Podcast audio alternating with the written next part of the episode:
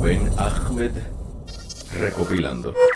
Invitados Manolo Matos y Agustín Valenzuela. En esta edición especial aclaramos dudas sobre cómo se forma el fenómeno Red Tide y ampliamos sobre el tema del calentamiento global.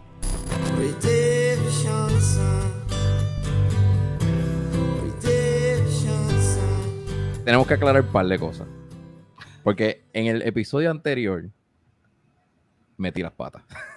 Pero para eso, tengo un corillo interesante que experto que me va a ayudar a aclarar varias dudas sobre lo que sucedió en el Cayo Shelky en San Petersburg. Aquí conmigo está Manolo del Cucubano Podcast. Saludos, Manolo. Hola, ¿cómo estás, hermanito? ¿Cómo estás? Yo quería hacer este- esto en privado para no ponerlos on the spot, pero ya que ustedes me invitan, No, pues, no, loco. yo les mando mensajes privados y me dicen, vamos a hacerlo en vivo. Si olvídate, nosotros somos unos morones y lo aceptamos, no hay problema. Loco, hay, hay que, hay que rectificar, hay que rectificar porque después, después voy a estar en todos los chats de Telegram ahí, digo, ah, este Rubén es un cabrón, es un morón, está ahí tienes desinformando. Y tengo también a Agustín de Curiosidad Científica que lo vieron, lo vieron conmigo que estamos kayakeando. Agustín, ¿estás bien? ¿Te sientes? Todo bien. sientes- ¿Estás mejor eh, sin mí allá o te sientes solito? Te extraño, te extraño. ¿Extrañas la patita? Excepto recoger tus canzoncillos del baño, pero fuera de ahí sí está todo bien. Loco, tú sabes que yo, yo sé que lo me hizo las historias. Yo una vez estaba Sí. arreglando la computadora Ajá, al, al, eh, al foreman en mi trabajo ajá. y estoy bregando con la computadora y qué sé yo qué, bla, bla, bla. Y yo siento algo en, en- en los pies, debajo, en, en el escritorio. Y yo como que... Y cuando miro, cabrón, un calzoncillo en el fucking trabajo. Y- Ese yo le calzón era tuyo. No, y y yo le digo, si estoy en la oficina de él, hermano. De él, estoy arreglando ajá. la Ah, de- computadora ah, de, él. de él. Ah, Ok, pensé que era la tuya. Entonces, yo le digo, ¿y eso? Y eso, eso. Yo no sé, pero yo no lo voy a, yo no- eso no lo voy a tocar. Y cogió, Eso como aquí, de otra persona, pues. Sí, como yo trabajo en una, en una, en una planta química, pues el tipo, hay guantes en todos lados, le agarró unos guantes, cogió los guantes y lo tiró al sobaco. y yo como que ahora qué dice eso de los Y cuando lo calzoncillos?" alzaste, estaba tostadito. No, yo- lo que pasa es, lo que pasa yo creo que lo que pasó realmente para, para aclarar y que no sea la, la- porque la gente tiene la imaginación muy rápida. Ajá. Cuando yo trabajo en la planta, yo tengo que tener eh, eh, ropa a prueba de fuego, ¿verdad? Por si acaso hay una explosión, por si acaso hay un fuego, por si acaso whatever.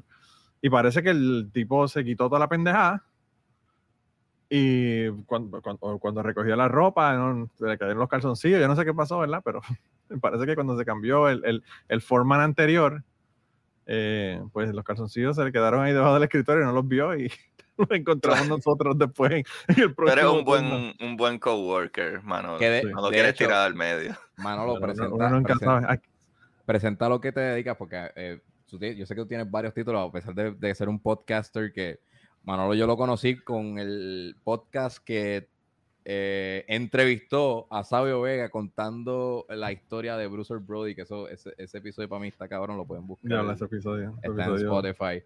Pero aparte de ser podcaster, Manolo es químico. Sí, yo eh, soy químico, pero tengo un love and hate relationship con la química. Ah, Porque yo lo que estudié fueron ciencias ambientales. Lo que pasa es que como la mayor parte de los problemas ambientales son químicos, pues obviamente tengo que coger un montón de química. Y puedo trabajar como químico porque pues tengo treinta y pico de créditos de química.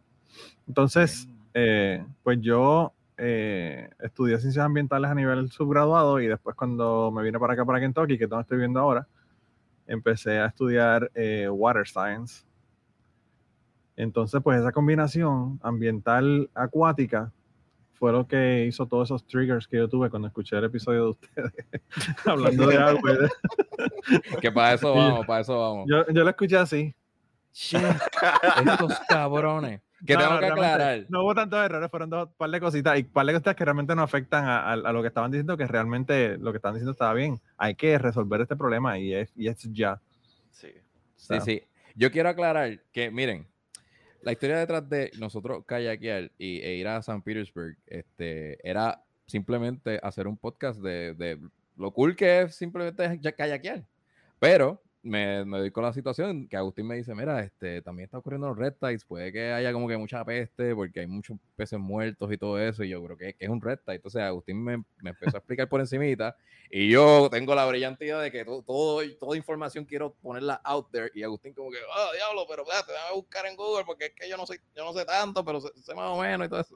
Y pillé a Agustín en, en entrevistarlo para poder este... Lo ahogaste, lo ahogaste en el agua del Red Le metí, Tide, un, le. Metí un pez muerto y se lo metí en la boca y habla. Pobre Pero Agustín, bendito. por eso fue que varias veces los que no Sí. han visto eh, vayan allá y después viran Va- para atrás. Vayan al Por eso es que varias veces yo digo, bueno, yo no sé tanto de esto. Quien sepa de esto escriba más mierda que abajo porque... Ajá. Sí. Y que de hecho, eso, eso para mí también es algo que me gusta de, de YouTube y que sucede, que sucedan estas, estas, estas interacciones con gente que sí sabe, porque una vez la información está afuera, que yo no sabía que Manolo tenía expertise en, en, en, en, en- acuática, ¿cómo es que se llama? ¿Cómo, cómo yo le diría? Manejo- en español es manejo de recursos de agua. manejo, manejo de recursos de agua, pues como yo no sabía, pues de, de una vez tuviese, qué sé yo, invitado o algo así, pero, no sé, vía telefónica o algo así. Pero. No, no, pero- yo, fíjate, esto yo lo había ya hablado con Agustín hace tiempo, que íbamos a hacer un podcast, Ujú. porque realmente nosotros la última vez que hablamos, hablamos de PVC, de lo que yo hago, pero no de lo que yo Claro. estudié. Nosotros Claro. tenemos como cinco podcasts. O sea, hay como... O sea, yo no estoy jodiendo. no Y no lo han grabado. me preguntaba Manolo, nosotros tenemos como que... Yo le pregunto a veces a Manolo de mierda, oye Manolo, eh, tengo una duda sobre el oxígeno y estos cabrones. ¿verdad? Ah, pues hay que hablar de esta mierda. Ah, ma- mano, co- coño Manolo, tengo una duda de esta jodienda. Y todo eso en mi mente, ah, ok, vamos a tener que sentarnos a grabar otro podcast. So, qué bueno que este se Lo me que dio. pasa, lo que pasa es que mi ya otro en- ticker- mi En ticker- científica. Eso, perdón, eh, al blog. no, no están, todos no, No hemos están. grabado. No, no, Eso grabado. están en WhatsApp, hermano, o en, o Ajá. en Telegram, donde me mandaron mensajes. Ajá. Eh, estas son conversaciones privadas. Pues, por, eso ajá, es que yo le digo, por eso es que yo le digo, abre el Patreon y pon esto en Patreon, pero no quiere. El tipo, este.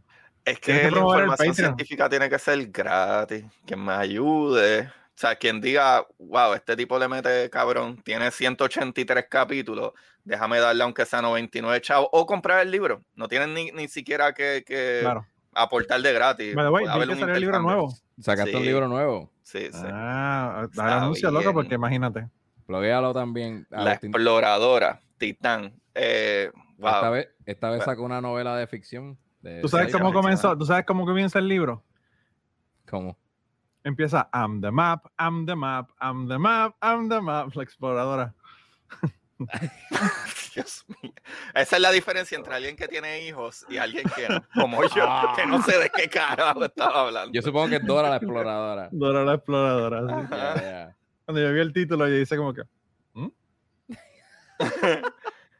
pues Agustín, ah, de Agustín, explorar, mira, de tiró- explorar el, el universo. te vas a dejar, Agustín. de- tú- ah, Claro, hermano, puede hacer lo que él quiera. Está bien. eso. Verá, pero vamos, vamos al mambo. Vamos, a, vamos a hablar de los puntos. Yo, acá- yo ahora mismo tengo un clip de YouTube que yo quiero enseñar para ver, para que cuando eh, eh, estamos explicando, Manolo Va a diga, estar como la "Stop". como ahí. Para, párame, párame ahí. dale, Exacto, párame páralo ahí. Y después de ahí vamos a la, a la pizarrita de Manolo para que nos enseñe las fórmulas y de lo que en verdad se trata el efecto. Debe haber tenido una pizarra aquí atrás para poderle hacer los diagramas y toda la cosa. fórmula y todo. Coño. Pero, pero la podemos enseñar en el, en el Mira, libro. ahí está, ahí está el hombre. Aquí está mi, mi teoría personal de la gravedad. Agustín, borra todo eso y escribe todo lo que diga Manolo. Chacho. Hacho, aquí no está mi teoría de la gravedad, loco. Yo voy a grabar mira. un premio Nobel por esa mierda. Tú. Mira, voy a poner el clip. Voy a poner el clip. Para que. Ah, espérate. Ay, shit, no es aquí. Gracias. Puñeta. Aquí, ok. Vamos a ir al blogcast que había subido hace una semana. Y estamos en el kayak aquí. Y. Eh, ah, y lo que está pasando hoy específicamente, que Agustín vino como que con una cara de frustrado, de que diablo, mano, esto no se ve tan lindo como usualmente lo es. Y la razón es porque hay un red tide. Y yo quiero que Agustín ahora mismo nos explique qué es un red tide y por qué ese fenómeno se da, qué el- cuáles son los efectos y, y por qué pasó hoy. ¿Por qué carajo pasa hoy cuando yo estoy viniendo para acá? Lleva, lleva, lleva unas varias días, semanas sucediendo y el red tide es un tipo de, de como decir, un, un seagrass, por ponerlo así, ¿verdad? Este, Páralo. Primer error. Ya Eh, empezamos. es Ya empezamos. Vamos, Un Mal. algae. Ajá. vamos al primer- alga. a la primera anotación. Ajá, ¿qué está pasando ahí, Manolo? ¿Tú sabes cuál es el primer error de ese, de ese, de ese video? Cuéntame. Los guantes de Agustín. ¿Qué carajo es eso de tú con los guantes, hermano? ¿Cuál es la mierda? A ver, porque se te. Bueno, pela. Mira, En verdad, ahí tengo que defender a Agustín. Esto pela, estar kayakeando. mira, todavía, todavía está ahí. A ti no te pela, Ah, no solo millennial. eso, no Esto- solo eso. Es- que el mierda de. Rubén nunca pedaleó, cabrón. Yo me lo mamé. Ah, el- el- el Mira. todo Tú era- estás empujando Mira. a dos personas. tú estás empu- Mira, no se dice como cuando, pedalear. como cuando uno tiene una lo- bicicleta doble y el de atrás no pedala ni, ni un carajo. Ajá. Mira, no es pedalear. No es pedalear. Paddle. Pedalear no es paddle.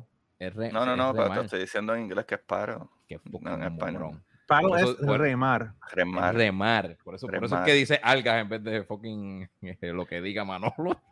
Cállate, No, Rubén. no, pero mira, te para- para Rubén. decirte, el asunto es que Cuenta, Manolo. Cuenta, el ¿qué fue lo asunto es que es, es, eh, es una es una alga, es una alga. Es Entonces, un alga. hay una diferencia grande entre algas y, y, y hierba. Hierba marina. Hierba marina, en el área donde tú estás, solamente hay dos. Eh, la hierba eh, talasia, que es la. la- eh, hay una que es manatee grass y la otra que es turtle grass, ¿verdad? Porque hay una que la comen los manatíes y hay una que lo comen los, las tortugas. La que tú ves que es bien finita, esa es eh, la que comen los manatíes. La que es flat, que parece la, la grama de tu casa, la hierba de tu casa, el césped, como dice la palabra correcta, eh, pues esa también es otra, otro tipo de, de seagrass. Entonces, lo que ocurre con el red tide es que no es una, un, un seagrass, es una, es una alga. Un alga, Eh, un alga. Ok. sí. Que, que algas pueden haber unicelulares, multicelulares. Eso es lo que te iba a preguntar. Eso es lo que te iba a preguntar. Pues yo sé que un, por lo menos en el caso de Red Tide, eh, y me vuelves a corregir, que sería magnífico si lo haces.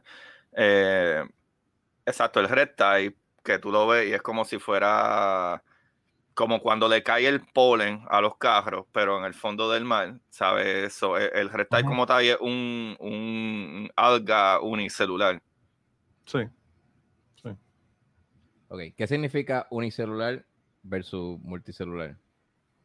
Unicelulares, que es un organismo que tiene solamente una célula. No, no, ok. So, eh, él- eh, su cuerpo es una célula, Un cuerpo es una basi- célula. Hay básicamente. un montón de organismos unicelulares. Hay un cojón de Y este, organismos esta alga es microscópica. Eh, bueno, yo creo que la razón por la que se ve es porque hay tanta alta cantidad que se ve en el agua, pero si la pones en un microscopio la puedes ver individualmente y son, y Exacto. son, son solamente unas células rojas. Exacto, se ve porque están juntas, pero si, si fuera sola, ok. Claro. Pues vamos, vamos a darle play. que cuando crece, y usualmente es debido al calor, ¿sabes? Cuando las temperaturas del agua son más altas y obviamente está atado a la, a, ¿verdad? El calentamiento global, pues Pausa, pausa. crecen estas Mira, ese, ese, ese es lo que se come los manatíes, ¿verdad? Eso que No, ese es el de las tortugas. ¿Ese es de las tortugas? Sí, porque es el que parece grama de verdad. Ah, ok. Sí, el que parece grama de verdad de tortuga, el que se come los manatíes es el finito. Finito, ok. Pues estamos acá, Manolo. Una se llama talasia y la otra se llama syringodium. Se le dice así porque ese es el parte del nombre científico. Ok. Eh, ¿Cuál fue el pero error eh, en la explicación? Hay todo. Eso, bueno, lo que pasa, lo que pasa es que indirectamente sí tiene que ver con el calor, pero no necesariamente es directamente relacionado con el calor. Muy bien. Cuando tú tienes la temperatura, eh, yo te puse ahí, eh, me parece que es la segunda, el segundo link que te puse ahí en el chat. Eh, el oxígeno disuelto en, en el agua, obviamente los peces y los organismos acuáticos que respiran del agua, ¿verdad? No los organismos acuáticos como los delfines que respiran del aire, o las ballenas, o los manatíes. Eh, pues esos animales que, que sacan el oxígeno del agua a través de las branquias, dale hacia abajo un poco a esa página. Síguelo, síguelo, síguelo, síguelo, síguelo. Como a un cuarto de página. Eh, Estoy dando poco a poco en lo que cae. esa gráfica, mira esa gráfica que tienes ahí. ¿La verde o la...? La, la azul que, que está a mitad cortada. Esa gráfica, si quieres la puedes hacer más grande. eh, esa gráfica te, te indica la cantidad de oxígeno disuelto en el agua. A medida que tú tienes una temperatura más alta, el contenido de oxígeno del agua baja. Si te fijas ahí, a 0 grados, de 0 a 10 grados, tú tienes entre, qué sé yo, 10 a 14, eh, 10 a 14 miligramos por litro de agua. Entonces, a medida que tú aumentas la temperatura, sigue subiendo 20, 30, 40, 50 eh, grados centígrados, pues el oxígeno baja. Entonces, al bajar el oxígeno, pues obviamente si los animales que están, que están en el agua, que están usando el oxígeno para respirar de ahí, pues van a tener menos oxígeno. Es como te pasa a ti cuando subes a una montaña, por ejemplo. Que si tú subes a Machu Picchu y te pones a correr, vas a ser una- un candidato eh, excelente para que te tengan que poner oxígeno, porque el oxígeno es tan, tan bajo a esos niveles altos de, de- de altura, ¿verdad? Que, que no vas a poder respirar, aunque tengas, ¿verdad? Aunque tengas el oxígeno, el contenido más bajo hace que te haga- se, te, haga más difícil. Y en el caso de los peces, pues llega un punto en que se mueren porque están todos respirando de ese oxígeno y además de que el nivel está bajo, pues tienes un montón de organismos que están utilizando el oxígeno, por lo tanto baja aún más. Y, y pues eso hace que, que los animales se mueran, los organismos eh, que, que viven en el agua. Y por eso fue que vieron un montón de peces muertos, como tú mencionaste en el video. Eh, Y hay otro montón de organismos que también podrían haber estado muertos, pero no salen a la superficie, como si tienes un erizo, por ejemplo, se muere, se queda en el fondo. O un sand dollar o cualquier otro organismo que esté, que esté en, en el, en el fondo del mar. Eh, entonces, pues ese animal que se muere, obviamente, aumenta la cantidad de nutrientes en el agua. Porque, pues, obviamente los animales van a tener ese, ese alimento adicional en el agua. Y ese alimento adicional en el agua es lo que hace que se disparen estas algas. Porque obviamente a mayor cantidad de alimento, mayor cantidad de reproducción, mayor cantidad de, de, de algas en el agua. Entonces, indirectamente sí tiene que ver con el calentamiento global. Pero no es que el calentamiento global causa que estos animales crezcan, porque esto, aunque no hubiese calentamiento global, si tú tienes una, una charca pequeña, cerrada, pues es, es bien probable que si tienes peces ahí, pues tengan problemas de respirar y mueran, aunque, aunque la temperatura, los cambios no sean tan, tan drásticos, ¿verdad? De Pero. ¿Tiene que ver como que era con cambios de temperatura o no? Como que en, un ambiente frío no se daría el red tide. No, en un ambiente So- frío generalmente no se renta porque obviamente tienes la cantidad mayor de oxígeno Eh, que, que hace que no, que pues obviamente no vas a tener ese, ese, esos nutrientes adicionales. Habiendo dicho esto, Ajá. si tú tienes un río en Canadá en el invierno y tú tienes una slaughterhouse, una, un, un matadero que está tirando residuos a ese río que va al mar o a donde sea, pues ese, esos nutrientes añadidos son aguas usadas. Lo mismo ocurre con despe- desperdicios industriales que tengan nutrientes. Eh, también puede ser que se cree un red tide y entonces no tiene nada que ver con la temperatura. Tiene que ver con que los nutrientes los estás añadiendo aunque esté frío el- el agua. O sea O sea que que, esto puede ocurrir en cualquier lugar, pero por el calor, obviamente, solamente ocurre en la parte más tropical y subtropical. o sea que si estamos hablando, ¿verdad? De lo que me acabas de decir, también tiene que ver mucho con las compañías que tiran desperdicio Claro. a los cuerpos de agua. Sí, sí. Ok. So, igualmente son cosas que el gobierno debería tener un, un, un check de, ok, ¿qué carajo Bueno, tú estás haciendo? tu- Técnicamente sí lo tienen. Técnicamente las aguas tú las tienes que tratar a, a- a un nivel antes de poderlas tirar al, al mar. Pero, por ejemplo, hay, hay cosas que no tienen regulación. Por ejemplo, tú tienes un bote y tú puedes tirar tus desperdicios usados de tu, de tu toilet en el, en el bote o en el crucero. Imagínate la cantidad de mierda que hay en un crucero. Ah, wow. Shit, yes. Sin tener que tratarla. Wow, sí, sí, sí, sí. Y los cruceros, se supone que solo voten en otro lado, como que ellos no les En mar abierto, en mar abierto, pero sigue Ajá. siendo el mar. O sea, Ajá. Oh. obviamente un crucero no lo puede hacer en las 12 millas náuticas en Puerto Rico, por ejemplo, cuando llega al muelle. Sí, es Pero más- más Pero si está en el mar abierto, en el, en el qué sé yo, en, en la en la trinchera de Puerto Rico, que son un montón de millas de profundidad, pues ahí en esa área sí puede hacerlo. Pues, y está cool, no hay problema. Pues, que- realmente estaría cool si el tráfico no fuera tan brutal de alto, en, ¿verdad? Especialmente en lugares, en lugares que son más cerrados. Pues tienes un crucero que va de, qué sé yo, que cruza el Atlántico, pues eso es una cosa. Pero si tienes un crucero que está yendo eh, Martinica, Dominica, Santa Cruz, Puerto Rico, es todo, eso es no un son área, un tan- área bien cerrada. Sí, es Sí. como la, la triangulación es demasiado pequeña. Ahora mismo, por ejemplo, para que ustedes tengan una idea, sí, y esto lo pueden hacer el research, sí. hay un área, la gente está hablando de, de- y eso obviamente la gente porque no sabe dice estas cosas, pero cuando ocurre una, un desastre, por ejemplo, como el, el- el desastre de petróleo que hubo en el, en el Golfo hace unos años, donde se soltó un montón de petróleo, obviamente eso es terrible para la vida, la vida marina. Sin embargo, en el Golfo hay permanentemente un área donde no hay oxígeno, por lo tanto no hay organismos, or- organismos que necesiten oxígeno. Hay organismos que, se- que podrían haber en el fondo del mar que, que utilicen otras formas de obtener su energía, ¿verdad? Pero no, no hay este organismos porque hay un área que, que es completamente anóxica. Anóxico significa que no tiene oxígeno. En el área del Golfo, que cada vez, o sea, estamos hablando de un área del, del tamaño de Luisiana. Para que tengas una idea del tamaño de- del, del- del- del océano, en donde no, donde no este, eh, Wow. obviamente eso, Grandísimo. eso aumenta y se reduce, ¿verdad? Pero hay momentos en el que estado del tamaño de un estado de los Estados Unidos. Y eso es debido a la escorrentía del río Mississippi, que la escorrentía del río Mississippi trae una cantidad brutal de fertilizantes, porque es donde se, donde se siembra todo lo que se siembra en los Estados Unidos.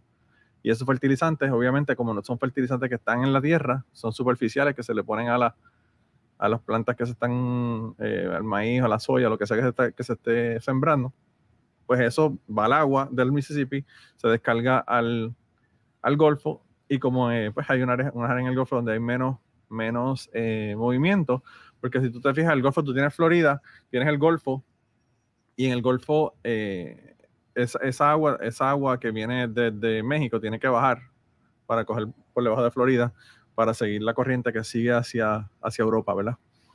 Entonces, ese movimiento circular que se forma ahí al, entre Haití, Cuba, eh, México, Luisiana y Florida, es un vortex. Es que como un que- toile gigante. Claro, un toile gigante que en el medio, esa agua, pues se mantiene circulando ahí con esos nutrientes y es lo que hace que, que ese oxígeno eh, baje. Y, y hay un área que, que no hay oxígeno, punto. Y ocurre en otros lugares del mundo, pero en el, que hay en el Golfo es brutal de grande. Wow. Mm, ok. So, entonces, te pregunto con eso. Eso sería parecido como sucede en el mal muerto, el famoso fa- mal muerto. La diferencia de ahí es por la sal, la cantidad de La sal que cantidad por hay la sal. en, en el. Ah, ok. ok, Pero no tiene, no tiene nada que ver con el oxígeno. Ok. Es, que, es que los animales no pueden soportar los niveles de sal que hay en el mar muerto y por eso no hay, no hay vida ahí. Digo, Ok. hay vida, hay vida. Lo que hay vida de bacterias, yo creo. Claro, Las sí. que no hay Sí, no. vida grande. claro. Sí, sí, sí. sí. No, y, hay- y ahí, o sea, hay vida, en, hay- puede haber vida en lugares anóxicos porque son organismos que, que obtienen su energía por reacciones químicas, por ejemplo, en el fondo del mar donde no hay luz, donde ese motor de la, de la luz, que es lo que, que es lo que hace que, que todo se mueva, ¿verdad? En la parte de los corales, que no existe, pues hay animales que funcionan con energía geotérmica, básicamente. Ajá, térmica. Di- ajá, Eh. pues, eh, incluso una de las teorías de cómo se formó la vida aquí no era necesariamente por el sol, porque si tú pones la teoría de cómo se formuló la vida aquí, que todo el mundo dice que salió del agua, Pregunta, ¿teoría o hipótesis? eh, es una teoría, es una teoría. Actual, digo, la tienen como teoría, o sea, eh, pero la tienen como teoría porque han hecho experimentos que actually sí, por ejemplo, animales que viven bien al fondo del agua crecen entre bacterias y animales mucho más grandes por la Sí. energía geotérmica, por el, por el calor que sale de allá abajo. Y incluso la teoría que de cómo se formuló la vida, la más aceptada es la, ¿verdad? La geotérmica dentro, o sea, la, la vida comenzó dentro del agua, eso es lo que entendemos, y dentro del agua los rayos del sol no llegan. para Ah. darle esa energía. O sea que tuvo que haber sido, y esa es la teoría más aceptada, por la energía termo, ¿verdad? Term- termodinámica, ¿verdad? Ese calor y esa, ese, ese Pero también lo que hay en ocurre, el lo que ocurre es que en, en lugares donde hay, donde hay al- alto, alto calor en, en la corteza, es porque hay eh, extrusiones del, del, del magma, ¿verdad? De- Ajá, del, del- ajá. del Sí, sí, sí. ¿verdad? Y de ahí salen muchísimos nutrientes también. O sea, que es un agua, un agua rica en nutrientes Ajá. y con esa Mm, temperatura. Tiene un cojón alta. de aminoácidos. Mm. Montón de aminoácidos y todas esas cositas bellas para Pero la, razón por la que te pregunto lo de teoría o hipótesis no, no es por joderte, es porque. No, no, no, eh, qué bueno que me preguntes. Porque quería saber, porque no sé si esa es la que, la que es más aceptada. Si es la más Sí. aceptada, obviamente por eso que se dice que es la teoría. Sí, es la más aceptada porque, loco, en las profundidades del mar, no, sabe, el agua es uno de los elementos, que eso tú lo tienes que saber, que mejor tú utilizas para la radiación. ¿Sabe? Si tú quisieras la vida perfecta en una nave, en el espacio, rodéala de agua. El agua es lo mejor que existe para la radiación. Porque la radiación funciona diferente dependiendo qué medio, ¿verdad? Atraviesa, qué material, cristal, Sí. hielo, pared, whatever. Y por eso se entiende como que, bueno, si la vida salió del agua, que es lo más aceptado, y se han hecho pruebas de esto y sí hemos logrado replicar eso. eh, no fue por los rayos del sol en la Tierra, fue literalmente dentro del agua y de dónde salió esa energía, ¿verdad? Esa radiación, esa, ¿verdad? Lo que es energía, lo que crea una temperatura, todo es radiación, aunque no se ve en luz. Y sí, tuvo que haber salido porque también no es el planeta que vemos ahora tampoco. O sea, en aquel momento era cuando se, después de whatever, 300 Bueno, el planeta para empezar, el planeta para empezar no podía sostener vida en la superficie con la No. luz por los grados ultravioletas porque Ajá. no teníamos Mm, una, una atmósfera. eh, una atmósfera. Porque no Ajá. hay oxígeno, obviamente, porque el Ajá. oxígeno lo crean los, los organismos.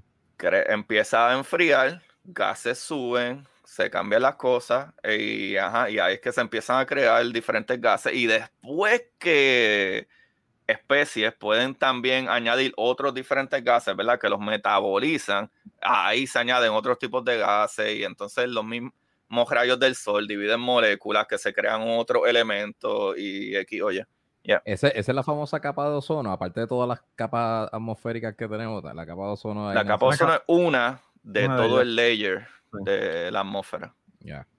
Eh, la alga nace entonces no necesariamente del calor, nace de los nutrientes que son provocados por la contaminación. Eso es lo que estábamos hablando, Ajá. Este, por la para contaminación poder o por los animales muertos. Ajá. o por los Sí. mismos animales muertos. Ok. Aclaramos. Ajá. Agustín. Déjame decir mano. algo rapidito, rapidito. Ajá. claro. Que, ajá, si tú te pones a pensar, eh, eh, ¿verdad? El calor, ¿verdad? Las temperaturas en el agua no son todo, son solamente una parte, pero definitivamente una temperatura alta en el agua hace que el oxígeno se siga yendo para el carajo y habría más especies muertas que le dan más alimento al reptile que crezca. Sí, no, es un catalizador, por Ajá. decirlo así. Eh, lo que pasa es que no necesariamente es la raíz. Pues quería llegar a la Ajá, raíz del fenómeno, que eh, son los nutrientes que son provocados por la contaminación o los animales muertos. No necesariamente por el calor, pero el calor puede, puede ser un factor. Este, tú Mira, querías aportar Ahí te algo? puse, ahí te puse una, una, dale, dale ese último clic de epa.gov para que tú veas el, el, el pequeño, eso, eso es de un estudio nada más, ¿verdad? Porque eso solamente es un estudio de un área. Pero cuando le das ahí, para que, para que la gente lo vea, el tamaño que hay del área anóxica en el área de Uh, Luisiana, Texas y todo lo demás. Fíjate esa gráfica, 6.200 millas cuadradas, hermano. Estoy tratando de ponerlo ahora. O sea que una cuerda y media. No. 6.200 millas cuadradas. Sí, una, Millas, cuerda, una cuerda es 43.500. Por ahí va, Corillo. No, cuadri- whatever. Se me Pies, olvidó. no millas. Sí, es verdad, es pie, es pie. Loco, esos son tres estados. Sí, que tú estás viendo ahí, cabrón? sí, sí, sí, sí, sí, una cuerda O sea, son para que tú veas, si pies. te fijas, el- empieza la en izquierda, Texas. lo de la izquierda es Wow. Texas, lo de, lo de Luisiana, lo, de- lo demás es Mississippi. O sea, So, y eso es, aquí que y estamos- lo que estamos viendo es cómo se extiende qué. eso es Ahí no hay oxígeno en el no agua. tiene oxígeno en el No agua. hay Ahí no hay oxígeno en el agua. Wow. Wow. So, aquí no hay vida. Bueno, en las áreas más oscuras, obviamente, hay menos vida que en las áreas más amarillas o, o mostazas. So, Probablemente eh, no va a ver vida de especies más grandes. Yo No, tú puedes, que por ejemplo, tener- Tú puedes, por ejemplo, tener delfines, Ajá, porque pues, ajá, obviamente los delfines respiran afuera, ajá. pero pues obviamente los Los delfines manatís no, probablemente no estén ni en esa área porque no van a tener comida y ellos no van a estar en un área donde no hay comida. pero ellos probablemente cruzarla, manatís- pero- los manatís se jodieron. Claro, no, y, en, y en el caso de esto, o sea, esto fue de un estudio en esa área específicamente, que es el área costera de esos, de esos estados. ¿Sabes? Eh, Si tú coges el Golfo completo, te das cuenta de que hay un área inmensa de, de, de- Y si tú te fijas, el área más roja es donde está, donde está Mississippi, que es donde está el, el río Mississippi que está descargando. Ok, so. Pero anyway. so, no, no, El no. que- eh, El que pero- está desca- Ajá. no, dale, Agustín. dale, joven. Dale, joven. está descargando, porque a través del río Mississippi se, se botan un montón de desperdicios. No, porque a través del, del río Mississippi, por la escorrentía de la lluvia, bajan muchísimos fertilizantes que no son utilizados por, la, por todo lo que se siembra en el centro de los Estados Unidos. Eh, Cuando tú echas fertilizantes, si tú coges fertilizantes porque tú tienes un, qué sé yo, un, un área donde tienes maíz, por ejemplo, pues tú echas fertiliz- fertilizantes en, en la tierra para que esos, esos, ese maíz crezca, obviamente, pero no eso se queda en la superficie. Entonces, cuando Mm. llueve, eso baja por escorrentía, va al río, del río va al mar, y entonces esos, esos nutrientes adicionales que van al mar eh, hace que no, que, pues, que, que no haya, no haya oxígeno. Oh, shit. Ujú. Ok. So ahí tenemos otra razón por la cual ocurran red tides. Este. Eh, ¿Qué por- No, no, ¿Quieres lo que, que pasa- siga, Rubén? ¿Quieres que siga? Vamos, cuando terminemos Bueno, este, no. cuando, cuando terminemos este podcast, yo creo que Rubén va a estar con una, con una soga al cuello así quintándose el mismo. Cabrón, a me me a un Vamos a acabar esta mierda ya, ¿para qué? Va- Vamos. Tiene- Estúpidos. tiene un brain Buleme, damage. buleme, jodidos cabrones. Mira cómo yo me meto en el terreno de ustedes y mira, He is- trato de He llevarla. is cabrón son. overwhelmed con la Va bien, va información. bien. Va bien, va bien. No, no, Pues estamos, mira, no, no. aquí, estamos aquí todavía. Qué, qué- qué cool con eso. Así que yo voy a, yo voy a, a- hacerte un par de cositas.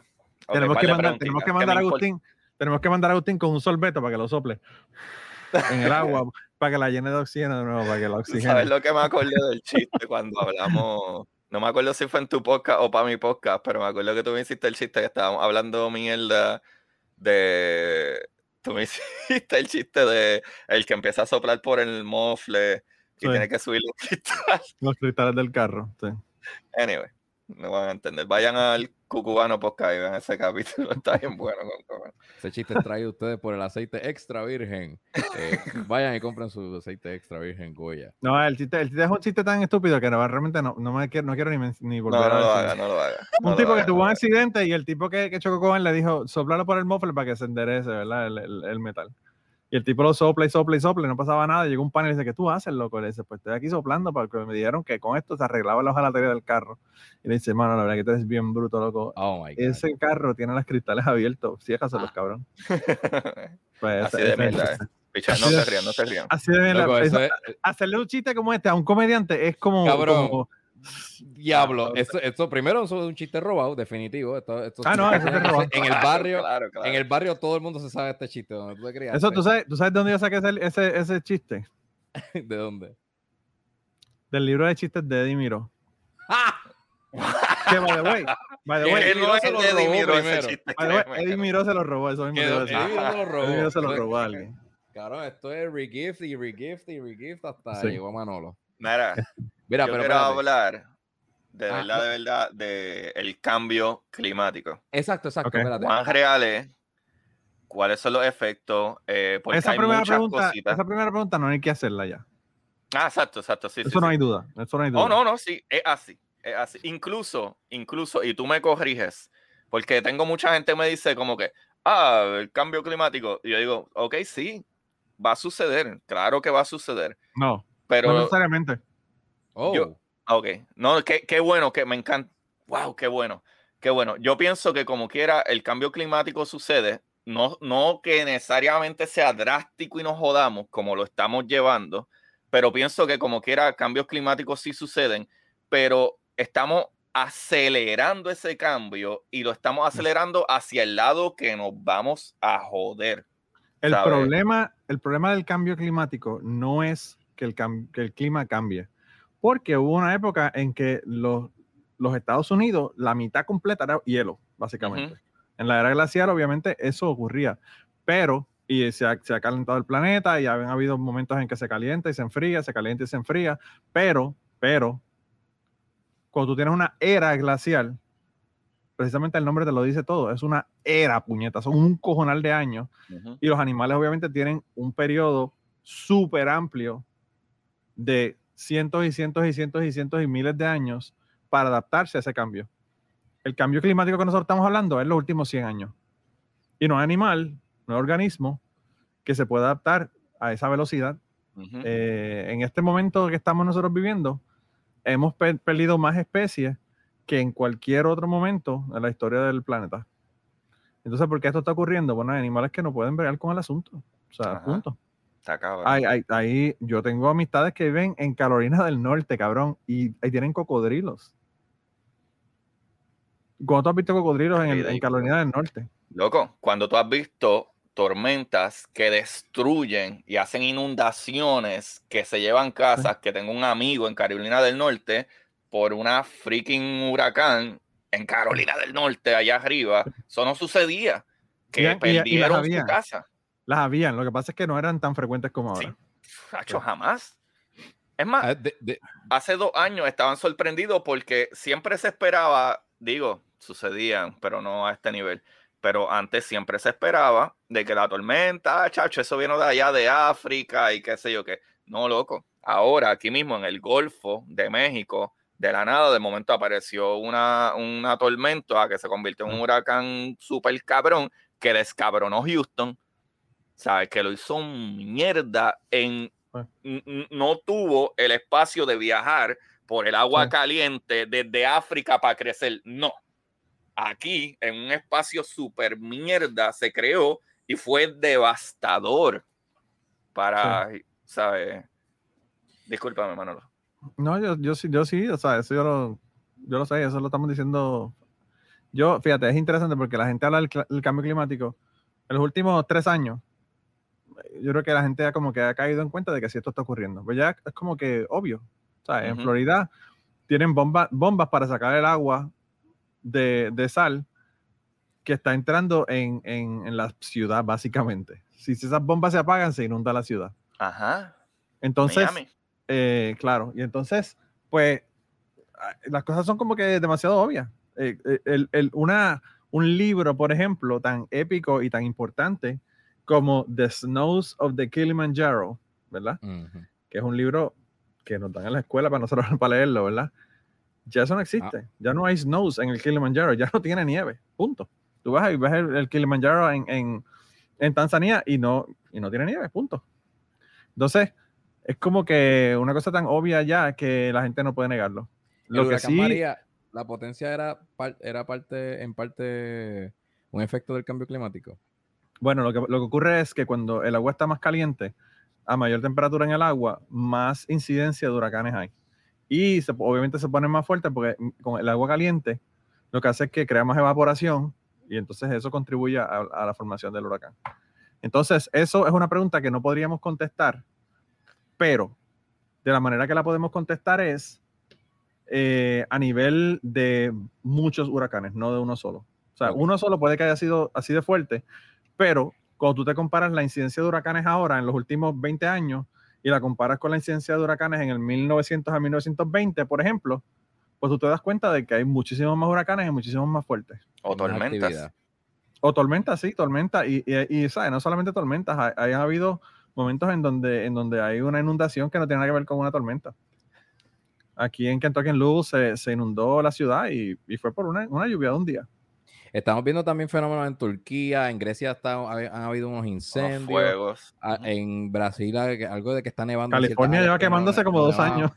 California. California ha muerto un montón de gente que Sí. estando en la carretera tratando de escapar se jorobaron, quedaron pillados dentro del fuego porque la gente no entiende cómo funcionan esas cosas tampoco, como que el mejor amigo del fuego es el oxígeno, ¿sabe? El aire, que está harto de oxígeno, ¿sabe? Eh, eh, Es un, ¿cómo se dice? Un gaslighter, ¿sabe? Yo creo que la gente, yo creo que la gente tampoco entiende la- el, el nivel de calor que se genera en un incendio. Que tú no tienes que estar eh, directamente con las llamas del fuego, en contacto con las llamas del fuego para quemarte. Ajá. Yo, para que tú tengas una idea, eh, en- hubo una casa en, en- en mi calle, un poquito más abajo de mi casa, que se quemó. La casa tenía, la casa, la casa tenía un patio al frente, ¿verdad? De, de la casa.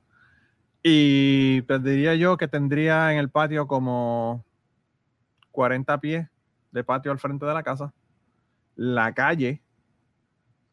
Y tendría la otra casa como 12 o 15 pies de patio, porque era una que quedaba del, del- del patio del lado, no el patio del frente. No quedaban frente a frente, sino que una quedaba hacia el lado y la otra Ujú. de frente. Anyway, el caso es que esa casa se quemó y a la casa que estaba al otro lado de la calle se le derritió el siding del lado de la casa. Para que tú veas, la- o sea, para que tengas Ajá. una idea de la cantidad de calor que tiene que haber para que un, un plástico se queme en una casa a esa distancia sin que lo toquen las llamas. Entonces, eh, eh, los bomberos estaban allí básicamente con una manguera poniéndole agua a esa casa porque si lo hubieses dejado ahí, pues hubiese cogido fuego y se hubiese quemado la otra casa también. Y te estamos hablando que estamos hablando de casi, casi 80 pies de distancia una de la otra. Wow.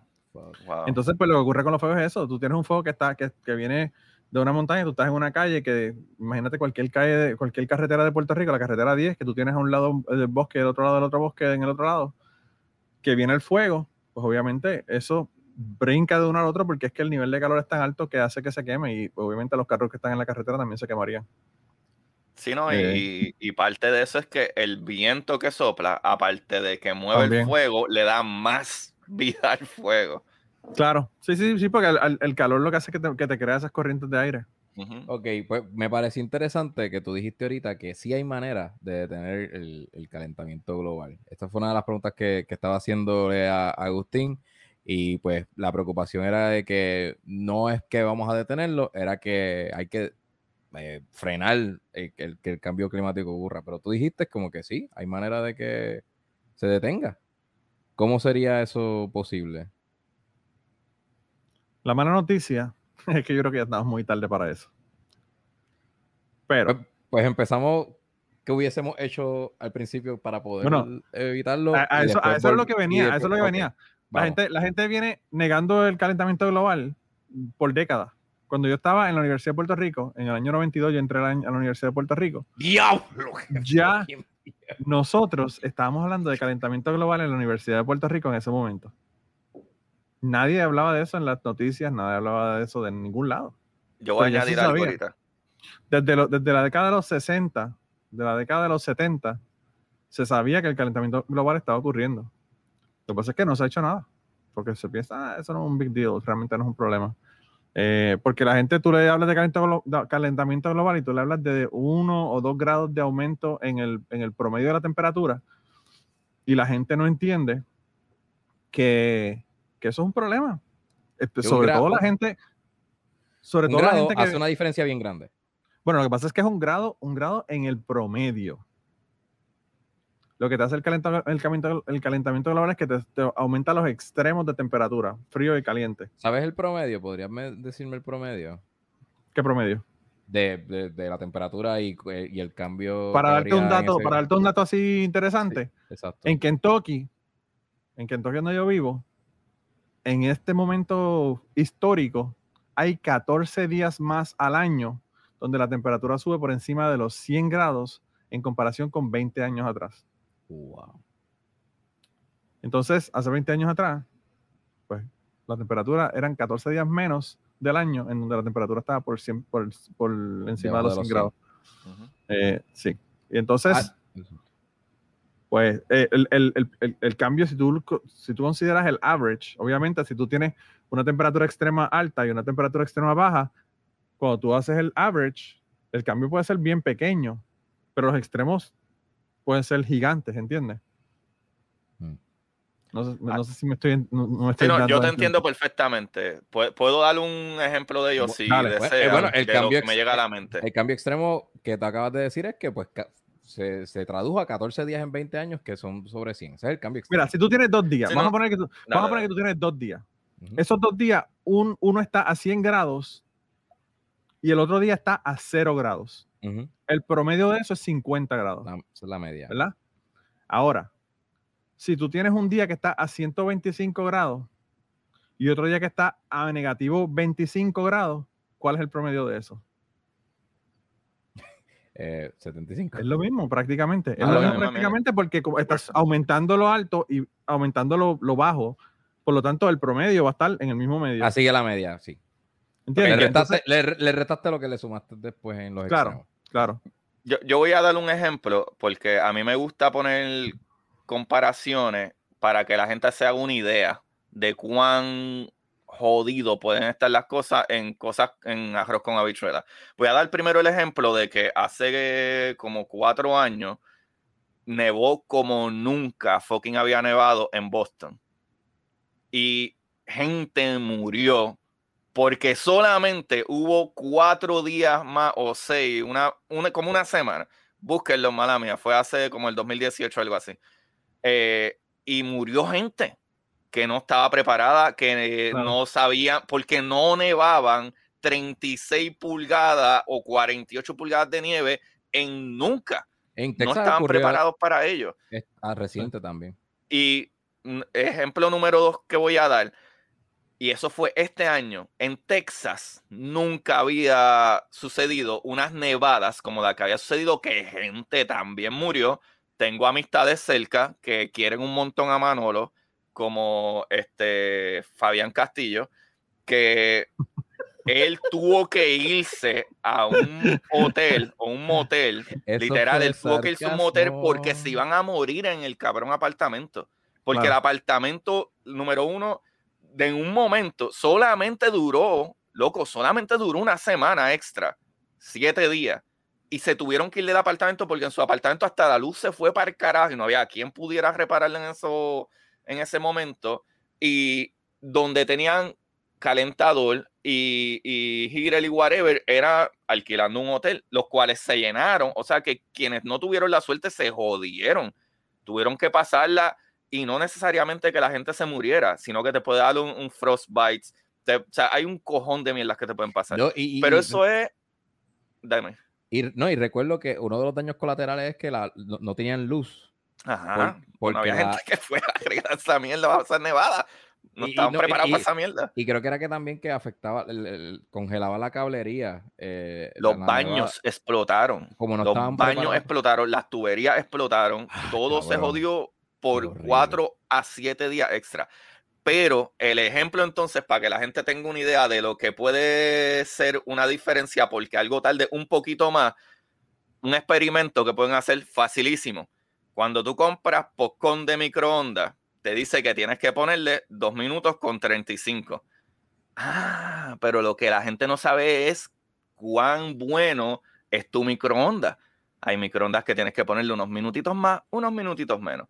Y a veces tú le pones 3 minutos porque toda la vida le pusiste 3 minutos a la bolsa de, de, pero esta vez te compraste un microondas nuevo, que está cabrón, y envía a ondas de microondas que están cabronas y cubren las áreas mucho más cabrón. ¿Qué pasa si le pones los mismos 3 minutos que le ponía a la mierda de microondas que tenía? Se te quemó el cabrón popcorn.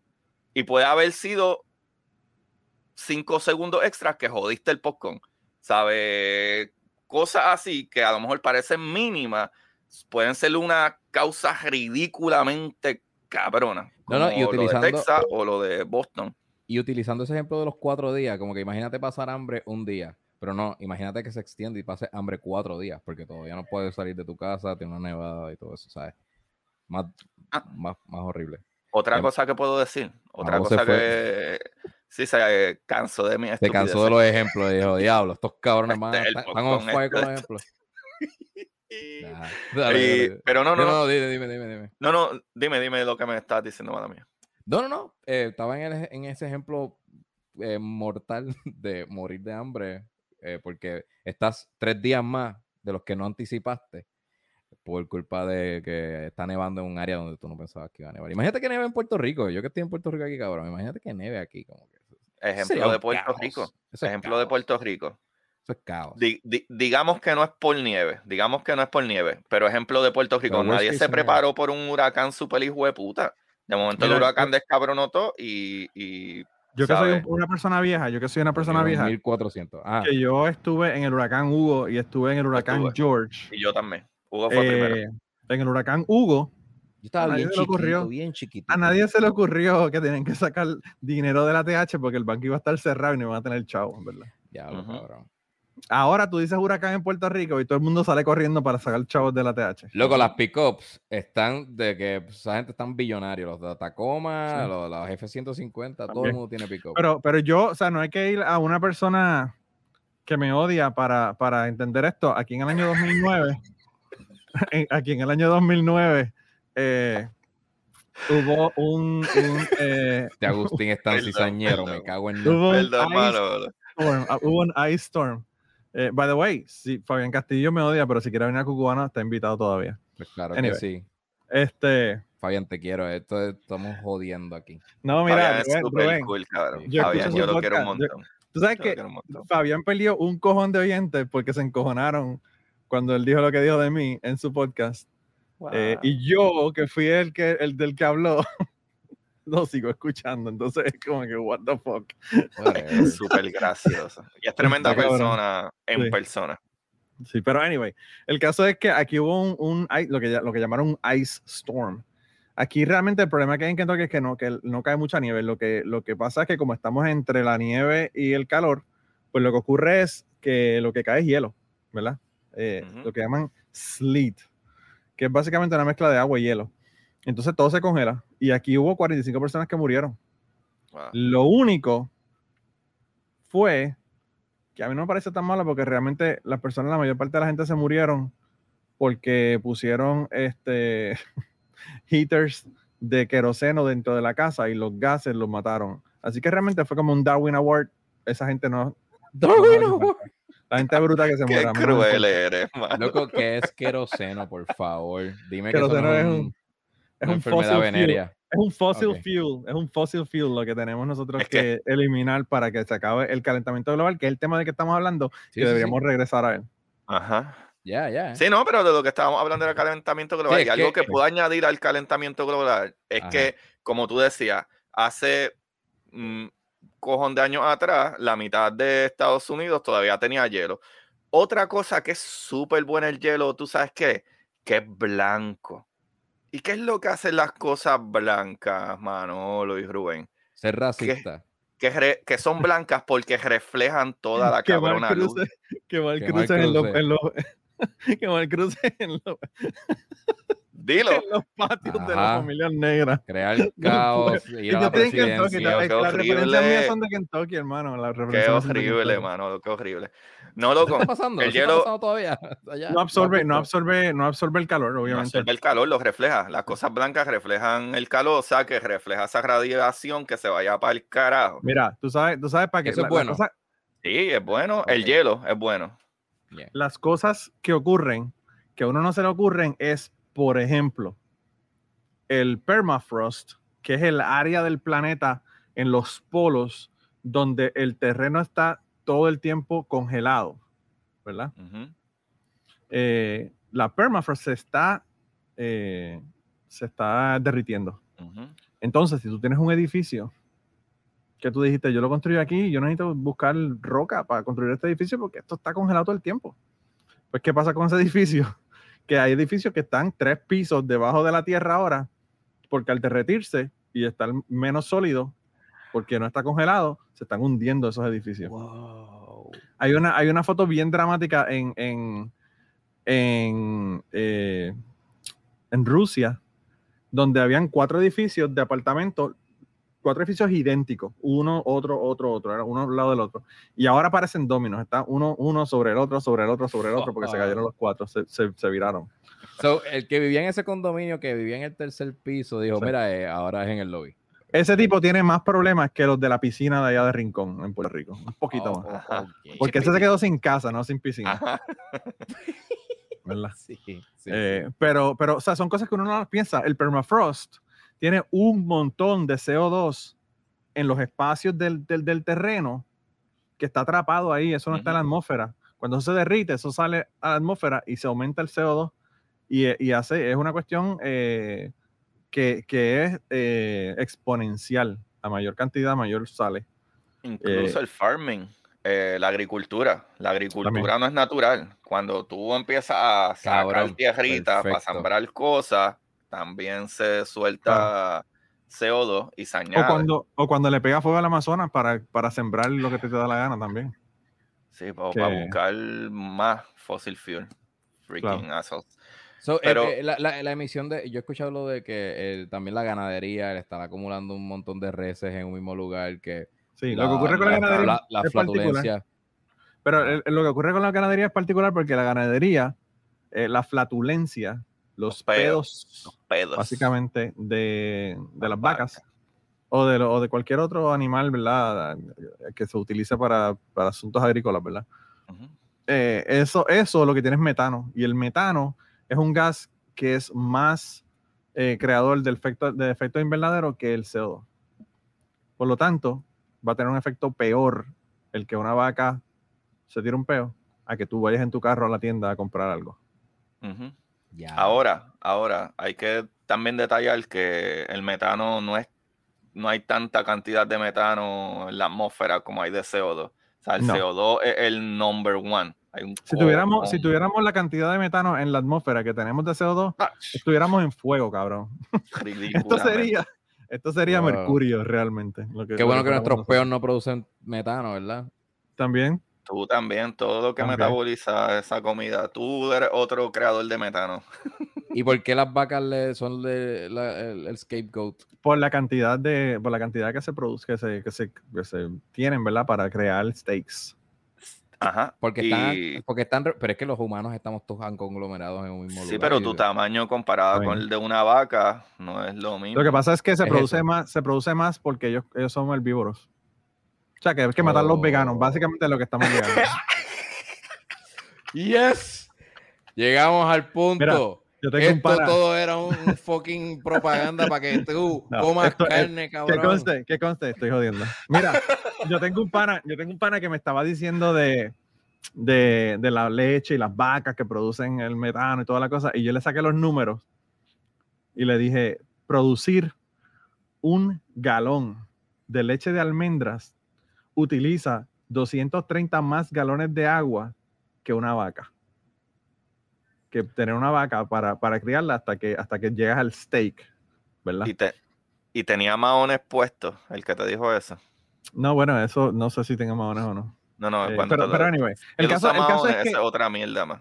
Pues Los Claro, maones, hay que utilizar tanta agua, hay que lavarlos tantas veces que Sí. depositan un cojonal, ¿sabes? No pantalones, tú puedes comprar pantalones, tú puedes whatever, pero los maones utilizan, tú tienes que lavar el maón un montón de veces el proceso de crear el maón y la tela de maón y descojonan los cuerpos de agua y contaminan un montón. Pero dale, mala mía. Mira, lo que, lo que te iba a decir es que eh, es bien interesante. Lo, lo que nosotros íbamos a hablar originalmente, eh, cuando yo hablé con, con Agustín para, para hablar en el podcast, era sobre agua y las cosas, las cosas interesantes del agua, ¿verdad? Y en, lo, en, en el mundo, solamente el 2% del agua es agua potable, es agua que podemos usar para tomar. El resto del agua es eh, agua de, de mar, ¿verdad? Entonces, de, ese, de esa cantidad, para que ustedes tengan una idea, el 20% de esa agua, adivinen dónde, ustedes, dónde está esa agua. En el desagüe del inodoro. No. en el río Amazonas. El río Amazonas tiene el 20% del agua del oh, mundo. really? Wow. Wow. Contra, qué, qué, qué buena. Qué bueno que trae eso. Pues otra vez yo hice un. Bueno, no otra vez, hace un tiempito hice un capítulo y hablaba de que el planeta es como 75% de agua, pero los números decían como que la cantidad de agua potable es como un 10% de ese 75%. Dos. Eso es mucho menos. Eh, Qué todo el agua, todo el agua que que, ocurre, todo el agua que ocurre en el que, que hay en el mundo. Digo, esto obviamente hace 10 años me lo dijeron cuando estudié Water Science. Puede que quizás los porcientos hayan variado un poquito ahora, de los últimos, qué sé yo, 15 años. Ujú. Pero eh, solamente el 2% del agua es potable. Y de ese 2% del agua, el 20% de ese 2%, Ujú. eh, pues En está ahí en el, Amazonas. en el Amazonas. Wow. Y, y- y ahí son unas cosas bien interesantes. O sea, el Amazonas, por ejemplo, el Amazonas desagua al, al Océano Atlántico. Y si tú estás en un barco a 10 millas de la costa y te tiras al agua eh, en la desembocadura del Amazonas, eh, vas a estar en agua dulce. Wow, espérate, espérate, espérate, espérate, espérate. Tanta agua fluye que 10 millas dijiste, A 240 millas 240 millas del de la Amazonas. desembocadura. hacia del el- Amazonas Tú sabes que esta- el Amazonas desemboca en el, en el océano eh, Atlántico. esto- estoy, estoy al revés, porque es que estoy. Esto me, me, me cambia la Pacífico pendeja, es para el otro lado, Atlántico es para Claro. donde nosotros. Claro, pero te- te- tengo que hacerla hacia acá, ¿verdad? Porque Ajá. en el video me lo, me lo cambia, entonces estoy como. como los, Sí, sí, sí. El mirror que, Claro, el mirror que Pero anyway. Florida- ¿cómo es? Eh, Sí, No, sí, Agustín, deja que Mano lo explique, puñeta. Agustín, esto es, esto es Suramérica. Esto es Suramérica, ¿verdad? Eh, a ver, aquí, ¿verdad? Por aquí, por esta área de acá, ves que estoy, estoy al Ah, revés. el Por aquí Sí, sí, sal- ya. desemboca el, el, el río Amazonas. Si tú s- Ujú. vas hacia el norte, 240 millas, todavía hay agua dulce sobre el agua de mar del río Amazonas. Pero te digo que si tú estás a Ah. 10 millas de la desembocadura del Amazonas, el agua es dulce. Todavía es dulce y puedes tomar. A 10 millas. Ah, ok. Por eso fue que escuché la palabra 10. Y Ok. cuando tú tenías personas que eran exploradores, ¿verdad? Que venían eh, de Europa a explorar el continente de Sudamérica, tiraban un bucket, boom, y cogían agua dulce y de ahí tomaban. Mm, Wow. Interesante. Porque lo que ocurre, para las personas que no lo sepan, el agua salada pesa más que el agua dulce, ¿Y ¿por por qué? qué eso, Manolo? porque él tiene sales disueltas. Eh, y entonces esa agua con sal, si tú no haces ningún movimiento, ¿verdad? Brusco, obviamente si tienes una corriente, la corriente va a hacer que se mezcle. Pero si tú solamente estás desembocando, como se desemboca un río, usualmente al final, que es un río que corre súper lento, lo que va a hacer es que la capa, una capa va a ir por encima de la otra capa. No. hasta que en un momento dado las olas y todo el movimiento va a hacer que se, que- y las corrientes va a hacer que se mezcle. Pero al principio, pues va a haber un área que va, que va a ser un área completamente de agua dulce.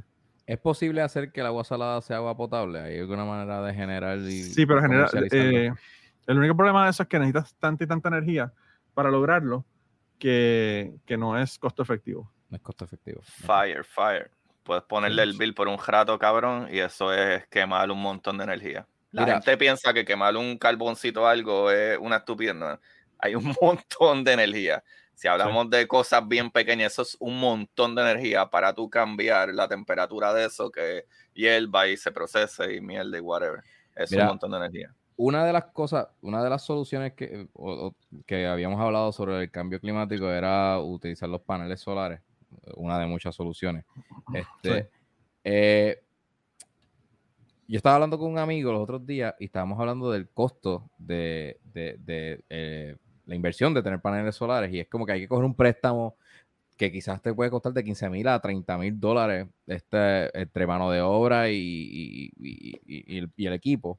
Entonces, si tú coges un préstamo a largo plazo, que sé yo, ponle a 20 años, este, tú vas a pagar fijo 250 sin tener que pagar un bill de, de la luz. Pero como quiera estás pagando 250 a- a- a- pensando que tú estás este, ahorrándote dinero, no lo estás haciendo. Estás más aportando al ambiente, pero no lo estás eh, no lo estás, eh, no estás gastando el dinero en, en- en el gasto de la, de la combustión que genera la, la- la autoridad. Pero como se, te quiera algo, tienes ese- se te olvidó algo muy importante también. Ajá. A los cinco años vas a tener que cambiar la batería y te cuesta 5 mil dólares. Cinco, mira para allá. Y también, si quieres Eso es un costo también. Pero sin embargo, sin embargo, pero- si, tú lo, si tú lo haces suficientemente grande, que es lo que ustedes estaban mencionando en el, pod- en el podcast, video, lo que todo, todo lo pusieron en todos lados, ¿verdad? Lo pusieron en formato podcast, lo pusieron en YouTube. en todos YouTube lados. es un vlogcast, porque es como que tipo blog, podcast. Ah, bueno, pues mira, pues eh, un- en el es un video, en es un video, en fin. Sí, pues anyway, en lo que ustedes estaban discutiendo también es cierto que si tú generas más energía de la que tú utilizas en tu casa, se la puedes vender a la compañía de energía eléctrica. Ahora, como los cabrones capitalistas son tan hijos de puta, hay lugares, por ejemplo, Eh, esto no sé si lo lograron hacer, pero yo, yo leí que era uno de los planes que tenían en España. Y hay estados de los Estados Unidos, incluso creo que Kentucky va a empezar a hacer eso, en donde tú, eh, tú puedes tener paneles solares en tu casa. Pero ellos te piden o te exigen que te desconectes de la red.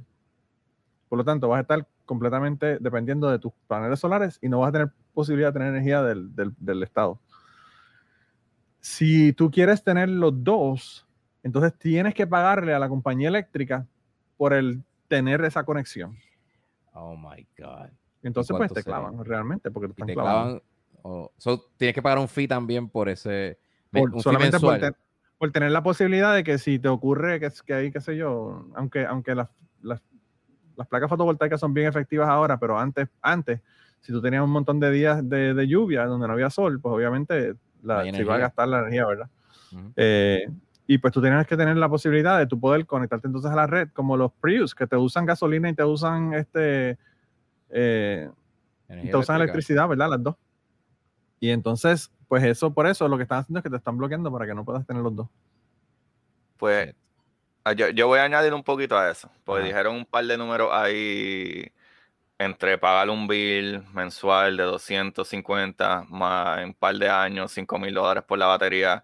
La batería es opcional. So, sí, como Manuel lo dijo, tú le envías, puedes eh, poner paneles solares y enviar esa energía a tu compañía eléctrica y obviamente energía extra que tú creas, energía que ellos venden y tú coges, ¿verdad? Incluso um, números negativos o lo que sea. Pero la batería no es opcional, la batería tienes que tenerla anyway. Y no, no tienes que tenerla, no tienes que tenerla necesariamente. Tú puedes ponerla después, y no tienes que tenerla necesariamente.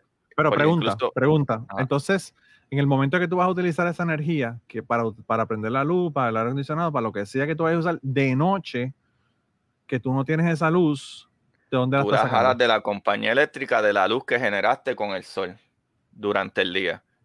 Y Ah, bueno, pues esto te resuelve el problema entonces de que tienes que comprar una batería cada cinco años. Ajá, no necesitas comprarla. Ahora, si tú vives en un estado que el sol no es tan eficiente eh, de- o no hay sol tan... Por ejemplo, Puerto Rico, súper maravillosa idea.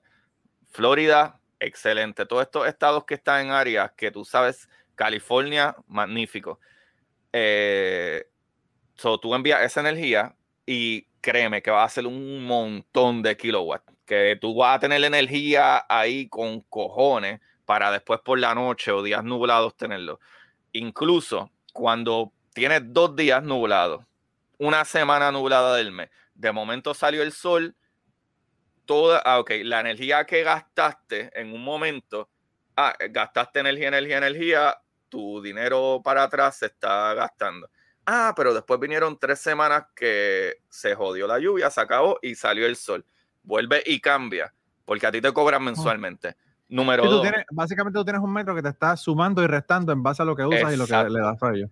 Número dos. Ejemplo mío personal, porque sí. Este, Eso, es cuando, eso pasa cuando tú no tienes a Mitch McConnell de senador en tu fucking estado.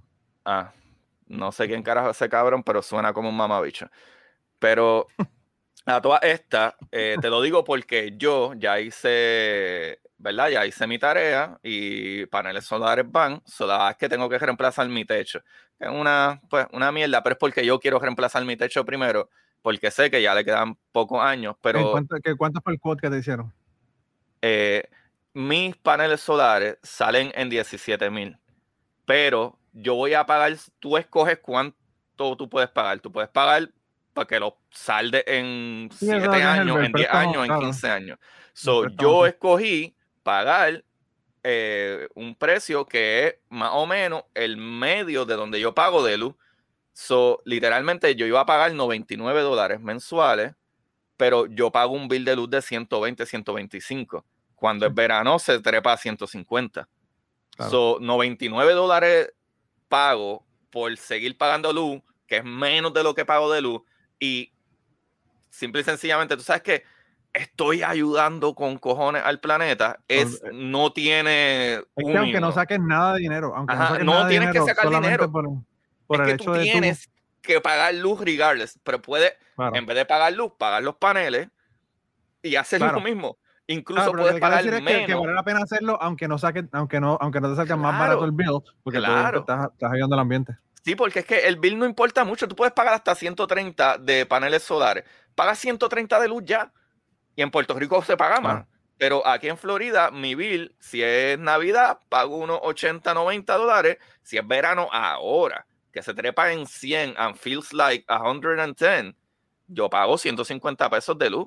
Porque eh, Sí. el aire tú lo subes durante el día si no estás aquí a 78, pero cuando tú llegas a la casa y se prenden en ser y whatever, eh, tú tienes que tener aire obligado en Florida. Obligado. Sí, sí. sí. Porque la gente dice, ah, en Puerto Rico es caliente. No, papá. Puerto Florida Rico es cabrón. caliente, pero hay brisa. No, pero no, el, problema, el Florida problema de Florida es, el problema de Florida es humidity. básicamente la, La el problema de Florida realmente es la construcción. El Ah, tipo de construcción que se hace. es horrible. So, por eso digo como que... Yo tengo una compañía que me, me, me iba a hacer un quote hace dos semanas para paneles solares y no llegaron. Y le dije, váyanse al carajo. Así que estoy buscando otra compañía que me haga un quote. Porque eh, me dijeron que iban a ir tal día de 12 a 4 de la tarde y no llegaron. De hecho, y entonces. el gobierno te da un crédito también. Perdóname, Rubén, discúlpame. La gente puede decir, bueno, pero ¿por, por qué no sacamos el, el que tenga cash, que pueda pagar los, de, los, los 17 mil dólares de, de, la- de esto?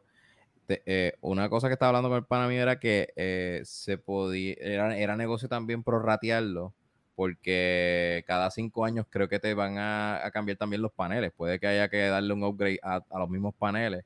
Y si te los van a cambiar, te los cambian por los nuevos que están eh, eh, en ese momento. Claro. No, te- no te lo- no te van a dar los paneles de hace cinco años. So, Y- eso también es un buen negocio. No va, tú no vas a pagar los 17 mil dólares de cantazo para después que en, eh, en cinco años, este, te, qué sé yo, Si ah, no, me acabo de enredar. no te apures, yo te voy a como, como, quiera te, lo- como quiera te los dan, ¿verdad? No, pero- el único problema de esto, el único problema de esto es que son eh, soluciones en donde la mayor parte de la gente probablemente no lo va a poder hacer o no lo va a querer hacer. Lo que hay que hacer es conseguir que se haga un cambio de política pública. Punto. Eso es lo que hay que hacer. O sea, obviamente tenemos que consumir menos, producir menos CO2, eh, utilizar eh, productos. O sea, por ejemplo, hay un montón de cosas que se venden que los empaques tú los botas. Eh, dejar de ir a comprar a fast food que te ponen un, un vaso de styrofoam. Ese tipo de cosas, eh, tienes que, que- que hacer esos cambios, ¿verdad? Pero eh, yo creo que si no se hace un cambio de política a nivel de gobierno, eh, es imposible que, que esto ocurra. Así que yo quería comentarte un par de cosas que están pasando o que van a pasar que son importantes. Yo estoy trabajando de voluntario con el uh, Citizens Climate Lobby. El Citizens Climate Lobby es una organización sin fines de lucro, una organización no partidista, por lo tanto tiene gente que son republicanos, demócratas, independientes, lo que sea. Y lo hay no solamente en los Estados Unidos, sino que hay en todos lados. Yo hay, hay este, hay grupos en Colombia, hay grupos en México, hay un montón de grupos en otros países también. En el caso de nosotros, lo que nosotros hacemos es que nos reunimos con los senadores y los, eh, y los representantes de nosotros varias veces al año para que ellos logren hacer política que resuelva el problema de- del calentamiento global. En este momento hay cuatro bills entre el Senado y el y con los representantes, ¿verdad? Con eh, on the house, ¿verdad? Como dicen los gringos. Eh, para ponerle un precio al CO2 que se produce. Para decirte esto, te tengo que explicar otra cosa. Hay una cosa que se llaman las externalidades, ¿verdad? Las externalidades son un concepto donde tú estás produciendo algo, pero no estás pagando el costo total de producir eso. Por ejemplo, tú, tú haces una Coca-Cola. Ese es tu producto. Tú estás haciendo Coca-Cola y obviamente la estás vendiendo en empaques de plástico o en, en- o en latas de, de- de metal, ¿verdad? Aluminio. De aluminio. Y entonces, eh, tú tienes ese producto, tú lo creaste, se la vendes a la persona, perfecto. Tú no estás calculando en el costo de ese producto qué va a pasar con esa lata después de que la persona se, coma- se tome la Coca-Cola. Eso es lo que se llama las externalidades, ese, costo que tú no estás calculando en la producción. En este momento no se está calculando el costo de la producción de CO2 eh, en los productos que estamos construyendo o que estamos fabricando.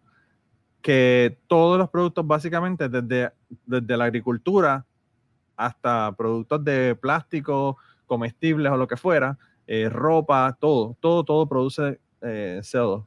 La cerveza Porque, que pues, ton bebemos. Sí, porque todas estas cosas están produciendo eh, CO2, ¿verdad?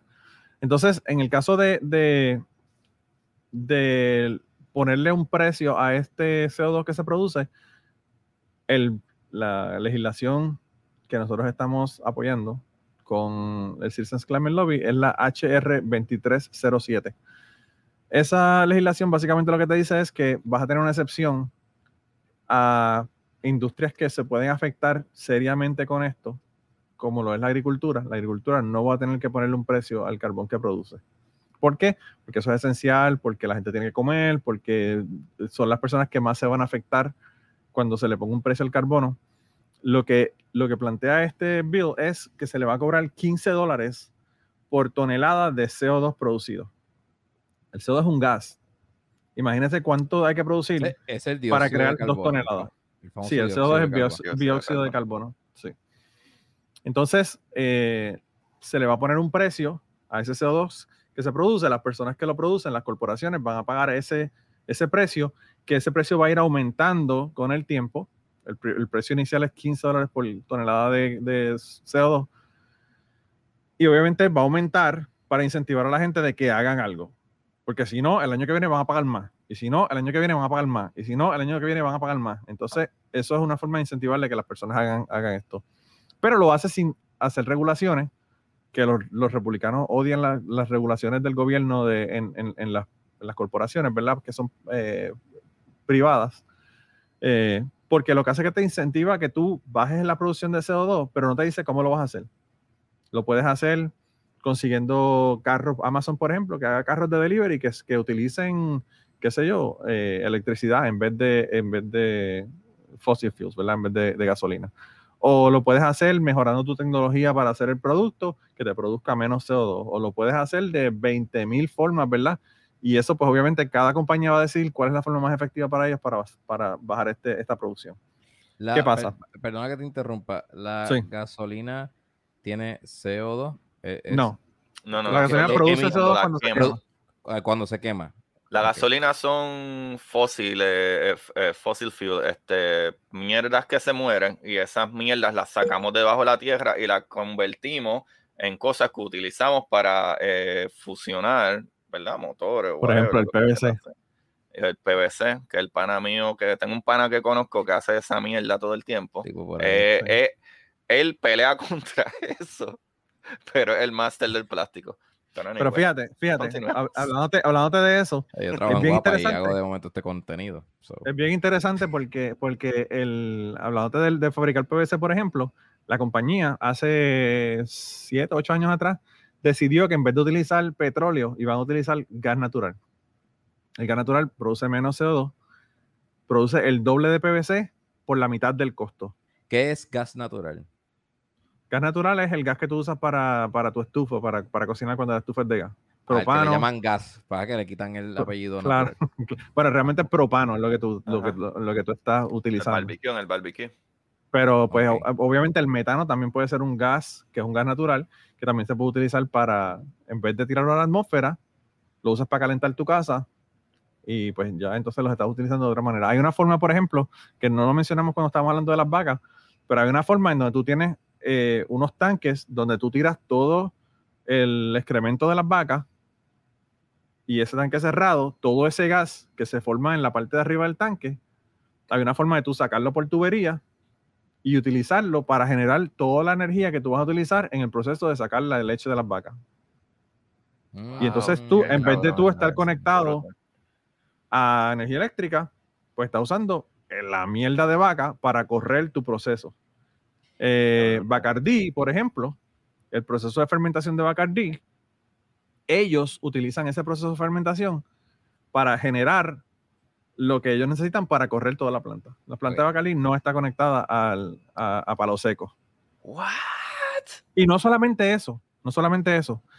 Hace unos años atrás yo fui al tour y, y estaban diciendo, estaban comentando que ellos sacan casi tanto dinero vendiendo la tecnología a otras compañías que vendiendo Bacardi. ¡Wow! Uh. Para que tengas una idea de, de- del- Wow. Loco, y, se lo, y se lo han vendido a gente que hacen Ya, bourbon, a au- gente que au- hace au- whisky, Agustín, ¿te ginebra, lo que fuera. Fuimos a la NASA y ellos tienen un field lleno de paneles solares, una cosa increíble, absurda. Eso eran yardas. Eran cuerdas y ridículamente cuerdas y gigante. cuerdas. Ellos Disney no tiene uno- pagan. Di- Di- Disney tiene uno eh, con la, con la carita de Mickey Mouse. ¿Ustedes lo vieron? No, En ¿es Orlando, ¿No lo ¿no? han visto? No, No, Sí, ¿es sí, en cabrón. serio? ¿En serio? no, no, no voy a sabía buscar. eso. pues, Pero- por lo menos ayudan. A- algo. Eh, ajá. No, no, mal- me, me fui. No, pero dilo, dilo, dilo, dilo. No, no, es que, es que iba a, a comentar algo de, de, ¿cómo es? De lo, de lo mismo de utilizar energía y es que, ajá, no es que estas cosas son, ¿sabes? Hay que demoniza- demonizarlas completamente, porque literalmente la cerveza, ¿sabes? Cosas como el CO2, ¿verdad? El dióxido de carbono se utilizan en un montón de cosas, ¿sabes? Como tu refresco, tu cerveza, ¿sabes? Se utilizan en cosas día a día. Incluso Claro. hay ideas de eh, extraer ese CO2 de la atmósfera y Claro. vendérselo a compañías. ¿sabes? Y cuando tú miras muchísimas de las opciones de, ok, es que el problema principal es que esto es lo que descubrimos básicamente después del Steam para energía y mover vehículos y whatever. Lo próximo que dijimos, ah, diantre, este es mucho mejor que el Steam y probablemente no va a explotarnos en la cara tan fácil. Y lo Pues usamos fue- para, para pues, generar Steam, utilizamos esto. Ajá. Sí, pero sin tener que quemar más.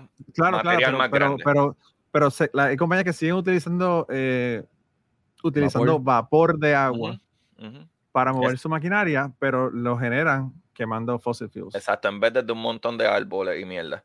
Claro. Directo.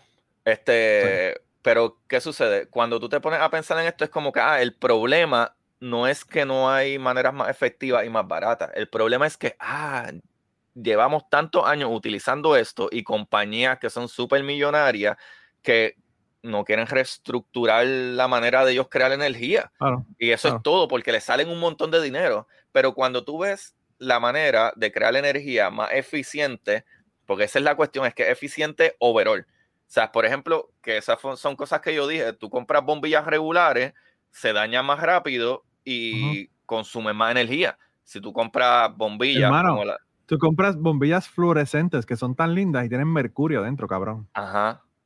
¿Y Bellas, mercurio? Cuando la gente, cuando la cojones. gente hacen como, como en, en la película eh, 40 Year Old Virgin.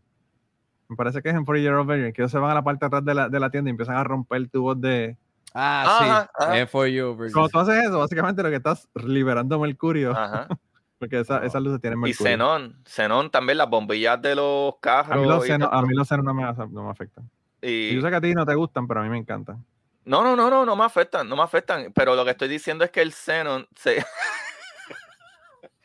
No cae en tiempo este tipo, mano. Este tipo Yo no sabe quién está hablando. Mira, mira, Rubén. Hacho, mira, Agustín. Rubén. hablando. Hacho Agustín, yo sabía a lo que se refería. Tú eres un Sí, sí, sí, morón. eso iba a decir Pero yo, un iba, a- se fucking- iba a decir yo. Rubén tampoco lo capta.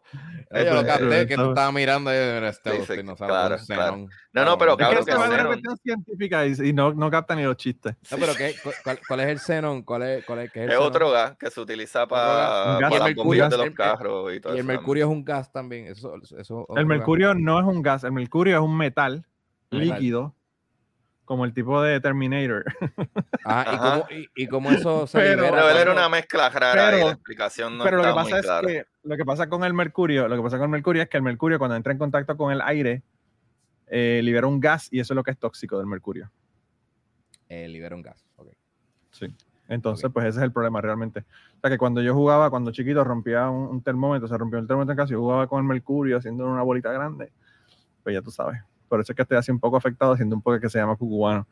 Escuchando historias, escucha- escuchando historias altamente sexuales de las personas que me escuchan en el podcast. Ajá. Eh, pero pues, Pero ese es el punto. Pero mira, no te he dicho- no te he otros dicho lo- métodos. no te he dicho lo me- claro, hay un montón de métodos y, y se deberían utilizar Y son más baratos, son más económicos, son más Claro. eficientes, duran más tiempo. O sea, eh, la, la cuestión es tratar de convencer estos big companies de que, loco, ya, yo sé que vas a gastar tanto dinero y vas a gastar X. Oye, pero te vas a Hermano. ahorrar más en el futuro. La la, como que el punto es tratar de hacer que la gente switche, ¿verdad? Eh, su mente a que, mira, Sí, no, es que esto lo- es lo mejor. que pasa, ¿Tú sabes mira, cómo, ejemplo, tú sabes cómo la gente cambia? ¿Tú sabes cómo la gente cambia? ¿Cómo? Ajá. Pagando fucking dinero porque la gente no quiere cambiar. Y por eso es que se le hay que ponerle un precio al carbono Ajá. Para que la gente pague. Ahora, ¿qué va a pasar con ese dinero? Porque la gente va a decir, ah, está cabrón, pues, o sea, que tú le das el dinero al gobierno, el gobierno, el, el gobierno se, se lo cogen y se lo roban y hacen casas en la playa y ponen piscinas en el área zona marítimo terrestre y toda esta cosa. Ese dinero que se va, eh, que es lo que dice el bill, cuando, cuando tú le cobras a esas compañías ese dinero, ¿qué va a pasar? Cada ciudadano de los Estados Unidos va a recibir un cheque cada tres meses de ese dinero que se recolectó a estas compañías. Wow. Entonces, ¿qué estás haciendo? Estás haciendo un incentivo como el que se está dando ahora mismo por lo del coronavirus, cada tres meses, porque estas personas van a pagar ese dinero y ese dinero obviamente se está pagando para cubrir las externalidades que no se están calculando en el costo de producir los productos que estamos consumiendo hoy día. La otra objeción que hay con esto es que la gente te dice, ah, pero China hace lo que le da la gana, contamina todo lo que le da la gana, entonces nosotros vamos a ser los pendejos que nos vamos a hacer menos competitivos con China porque vamos a estar cobrándole a nuestras corporaciones y estas corporaciones pues obviamente van a, van a tener que invertir más dinero por estos fees que están pagando para producir los productos que producen.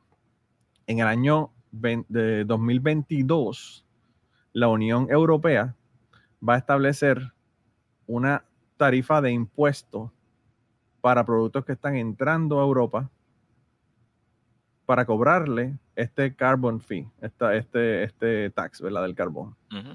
¿Qué pasa? Yo fabrico PVC en los Estados Unidos y si yo quiero enviarlo para Inglaterra, bueno, Inglaterra, o sea que salieron. Para Alemania, Sí, sí. si vamos para Alemania, Brexit.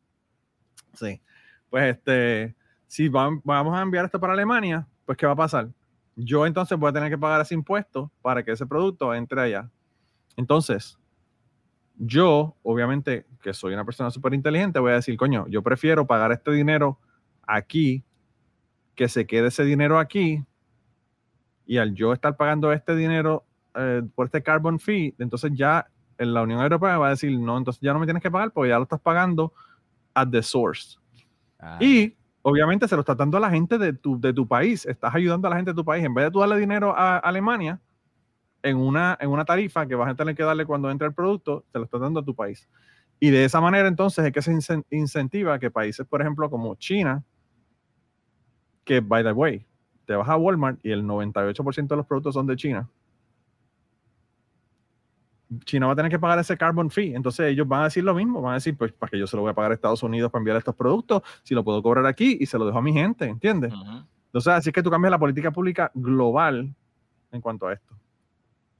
Wow. So, en fin, eh, el CO2 es el problema más grande del calentamiento global y hay que taxiarlo para que pues, la gente aprenda de- de- del daño que están haciendo. Realmente Y no de- es para que de- aprenda, realmente es para que realmente paguen el costo de, de- de lo que están haciendo. O sea, Del porque daño, del daño. es, es bien chévere tú hacer un producto y yo decir, yo voy a fabricar este producto, pero Sí, es como una sé yo, multa. Rubén, Rubén me va a dar a mí 10 dólares por cada cosa que yo fabrico. ¿Por qué? No. Pues, pues, porque yo no quiero pagar el completo, quiero pagar 90, 90 pesos en vez de 100 y él me va a dar 10. Loco, y no nos tenemos que ir tan lejos. Cuando tú compras aceite para tu carro, para tu vehículo, o sea, Claro, tú cobras un claro. fee, tú, o sea, tú pagas un fee ya por cada botellita de aceite eh, por el reciclaje de ese aceite. Cuando tú compras, eh, En países, en países que son desarrollados, no como Puerto Rico, eso no se tira al río como hace mucha gente, sino que esa o gente en pues, el lo patio de la casa. Claro. O lo usan para, mira, mi abuelo, Ay, ay, ay. te voy a hablar, te A voy a la sarna de los pejos. Te voy a hacer un cuento. Sí, mi abuelo lo usaba para, para curar la sarna a los perros, cabrón. Es mi papá, mi papá.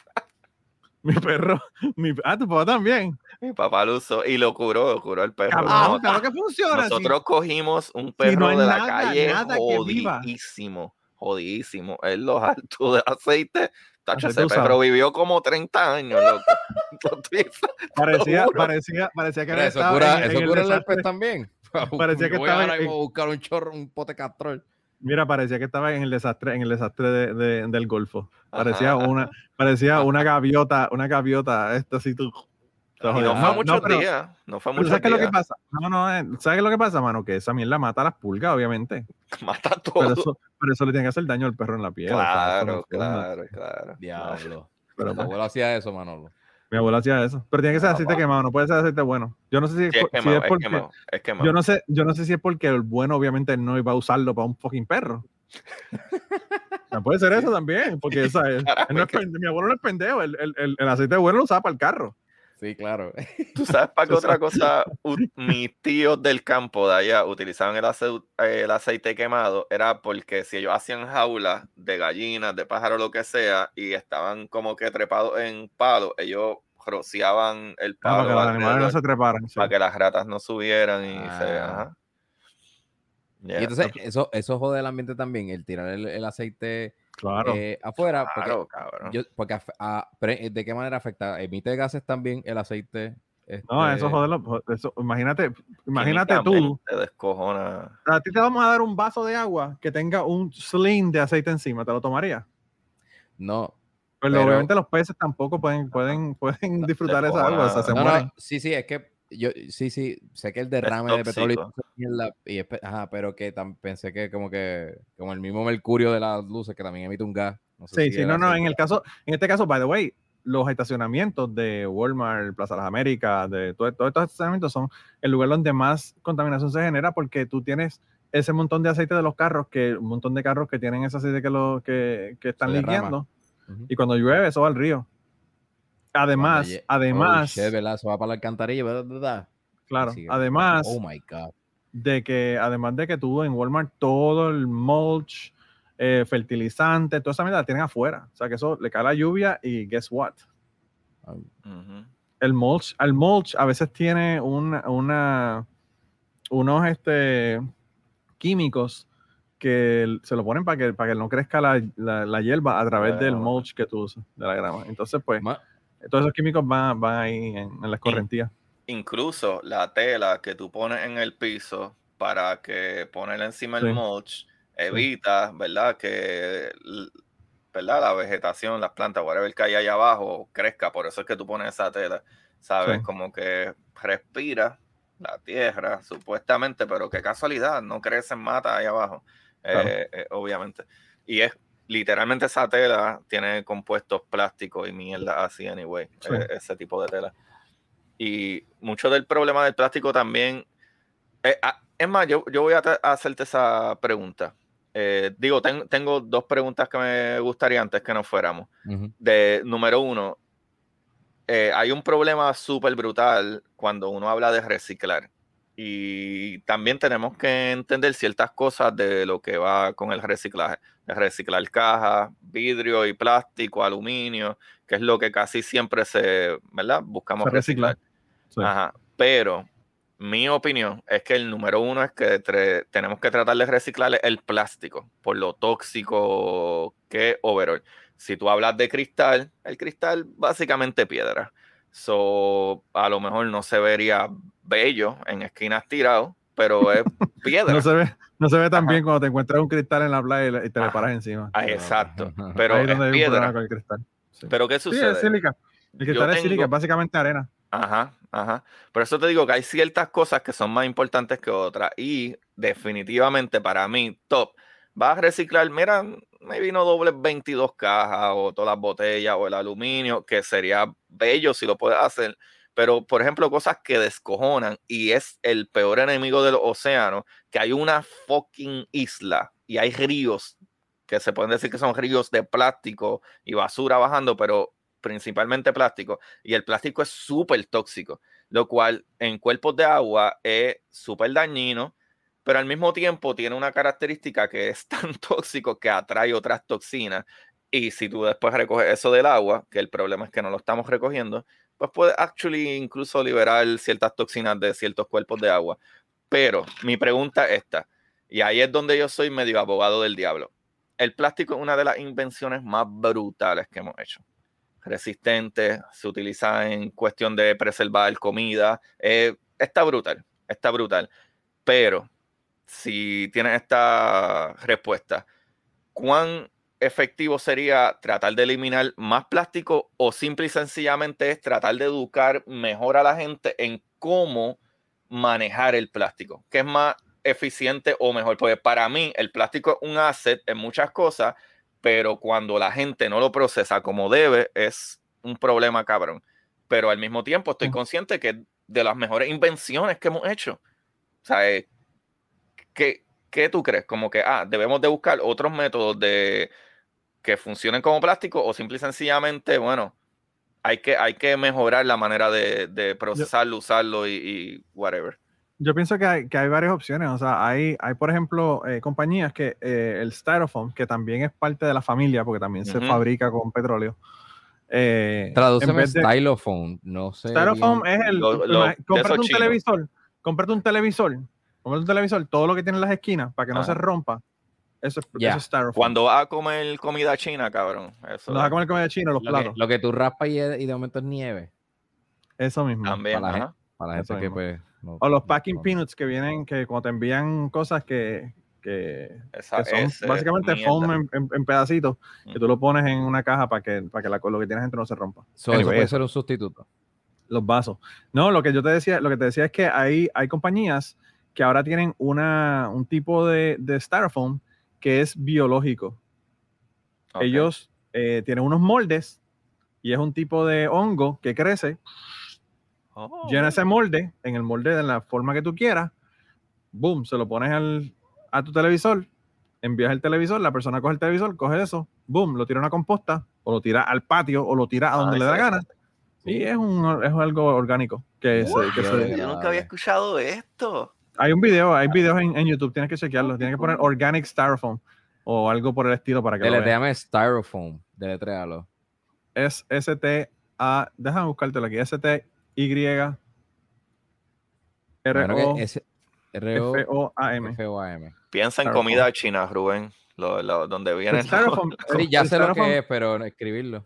El styrofoam viene de, de estireno. Estireno es un tipo de plástico un tipo de compuesto de resina que nosotros, by the way, hacemos en, en Westlake. Nosotros hacemos 200 y pico de, de, resinas en, en Westlake.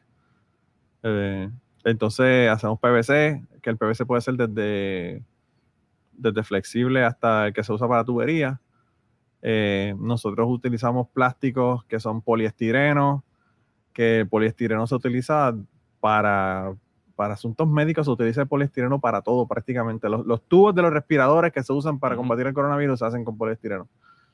Eh, y entonces, pues, tú sabes, que como tú dices, hay un montón de aplicaciones médicas. Imagínate tú, imagínate tú ir de nuevo a jeringuillas de cristal en vez de plástica. Eso es lo que me refiero. como que, como tú dices, como tú dices, ¿sabes? Es una, Pero sí, hay, hay, que, hay que manejarlo, hay que manejarlo de otra manera. Y, Ahora mismo, por ejemplo, la compañía Westlake, la compañía Westlake acaba de comprar una otra compañía que se dedican a eso, a reciclar eh, resinas. Ah, Entonces ellos lo que hacen es que, compran, compran resinas que ya, ¿sabes? Tuberías que tú cogiste de tu casa, la cortaste y en vez de tirarla al vertedero, te la envías a esa gente y ellos la utilizan y la, la, la vuelven la fusionan y hacen un tubo nuevamente. ¿Cuáles son las cajitas nuevas que se utilizan? Yo, yo, yo he visto que te dan como unas cajitas como de cartón que son supuestamente eh, biodegradables, que son, son el sustituto del styrofoam de la, de la comida china. O sea, ese es el, es para, lo están utilizando para hacer el delivery de, de, la comida. Igual que los sorbetos nuevos de cartón, estos no son de plástico, que claro, Los sorbetos que te, te, joden y te, te, te, llenan de. Te lo comes casi es una porquería. Tú, sabes que yo tengo como que... E, e, eso, son como que las soluciones emergentes ahora, pero como que no parece ser lo más práctico. Pero hacia allá es que se está moviendo la tecnología. Punto. Pero, Y eso eh, está bien. No, claro. esa nueva, sí, eso, está muy bien. Eso, esos sorbetos de plástico no se le va a meter a la nariz a una tortuga. Como tú has visto el video de la tortuga que tiene el, plástico, el, el, sorbeto de plástico metido en su nariz. Sí, sí, horrible. Pues eso, eso no lo va a hacer uno de esos, de esos sorbetos de, de, papel o de cartón. de papel. Claro. Y no te creas. y es, biodegradable. hay opciones, hay opciones. Eso, eso se supone que sea biodegradable también. Se, se, se, se va a, a degradar El, tú dices los, los, los Lo- sorbetos estos de cartón. los, es que, que no sé qué materia es, como que no sé cuánto lo que pasa dura es que eso. lo que pasa es que se degrada, to- o sea, el plástico se degrada también, Sí, pero se trata de como pero el 500 plástico se, dólares. toca- se toma cientos de años, De Exacto. años. as opposed to tres semanas o dos semanas o whatever. que es el del cartón. Imagínate tú coger una, una, un envase de esos de styrofoam, tirarlo en tu patio y tírate una caja. Con dos lluvias, Y la ahí. caja va a desaparecer. Con las dos lluvias, la caja se desintegra. Ujú. Muy bien. Y el styrofoam So- obviamente va a estar ahí forever. Y si es una Ajá. lata, una lata de, de, de refresco, olvídate que eso estamos hablando de décadas. Sí, que Eh, ese- de ese décadas no, cientos de años. Eso para Mira- resumir. Mira en si el plástico es eficiente. Mira, mala mía, mala mía. Para decirte una cosa, si, si Cristóbal Colón hubiese tenido un vaso de styrofoam tomando cuando llegó a Puerto Rico y lo tiró ahí en Rincón por donde entró, estaría en eh, lo hubiese encontrado cuando, cuando, cuando, cuando fueron a hacer la piscina allá en Rincón ahora mismo, intacto. Ajá. Imagínate, o sea, estamos hablando de fucking Cristóbal Colón, cabrón. Sí. 1493 para los que no saben. So, suma de los 1493 para acá. Ok. Pero- Este, 500 Ah, años, poco más de Mala- 500 años. mira. Agustín, que llevamos 1.40. Después la gente. Está a mala. Ah, que están Es- durando muy. Lo muy dividimos, lo largos". dividimos. Pero anyway, no, no, no. Entonces, exacto. Tú estás medio de acuerdo con lo que yo digo de que el plástico es uno de los problemas mayores, pero so- no es necesario. Se podría cambiar o manejar. Bueno, lo que pasa es que, por ejemplo, cosas que son tan, tan obvias como, como los sorbetos, o sea, Eso la cantidad de plástico que hay por los sorbetos se puede reemplazar bien fácilmente. Las bolsas de plástico de los supermercados, eso se puede reemplazar súper, súper fácilmente. Entonces hay un montón de cosas que podemos hacer, ¿verdad? Que, son, que no son complicadas realmente, no son difíciles. Eh, y, y que te pueden resolver un montón de problemas, ¿verdad? Los vasos y toda esta cosa. Cartón con Eh, cera, ajá. Pero, pero sí, o sea, eh, hay un montón de aplicaciones y un montón de cosas que se van a tener que seguir haciendo, Ujú. porque no hay más remedio, porque tú vas a coger un respirador y tú no, ¿sabes? ¿Cómo tú vas a poner una manga de un respirador si no es de, de poliestireno? O sea, eso es lo que es. Eh, y pues, son desechables. Lo que sí es que pues tenemos que exigirle a esta gente de que paguen manejo. el proceso completo.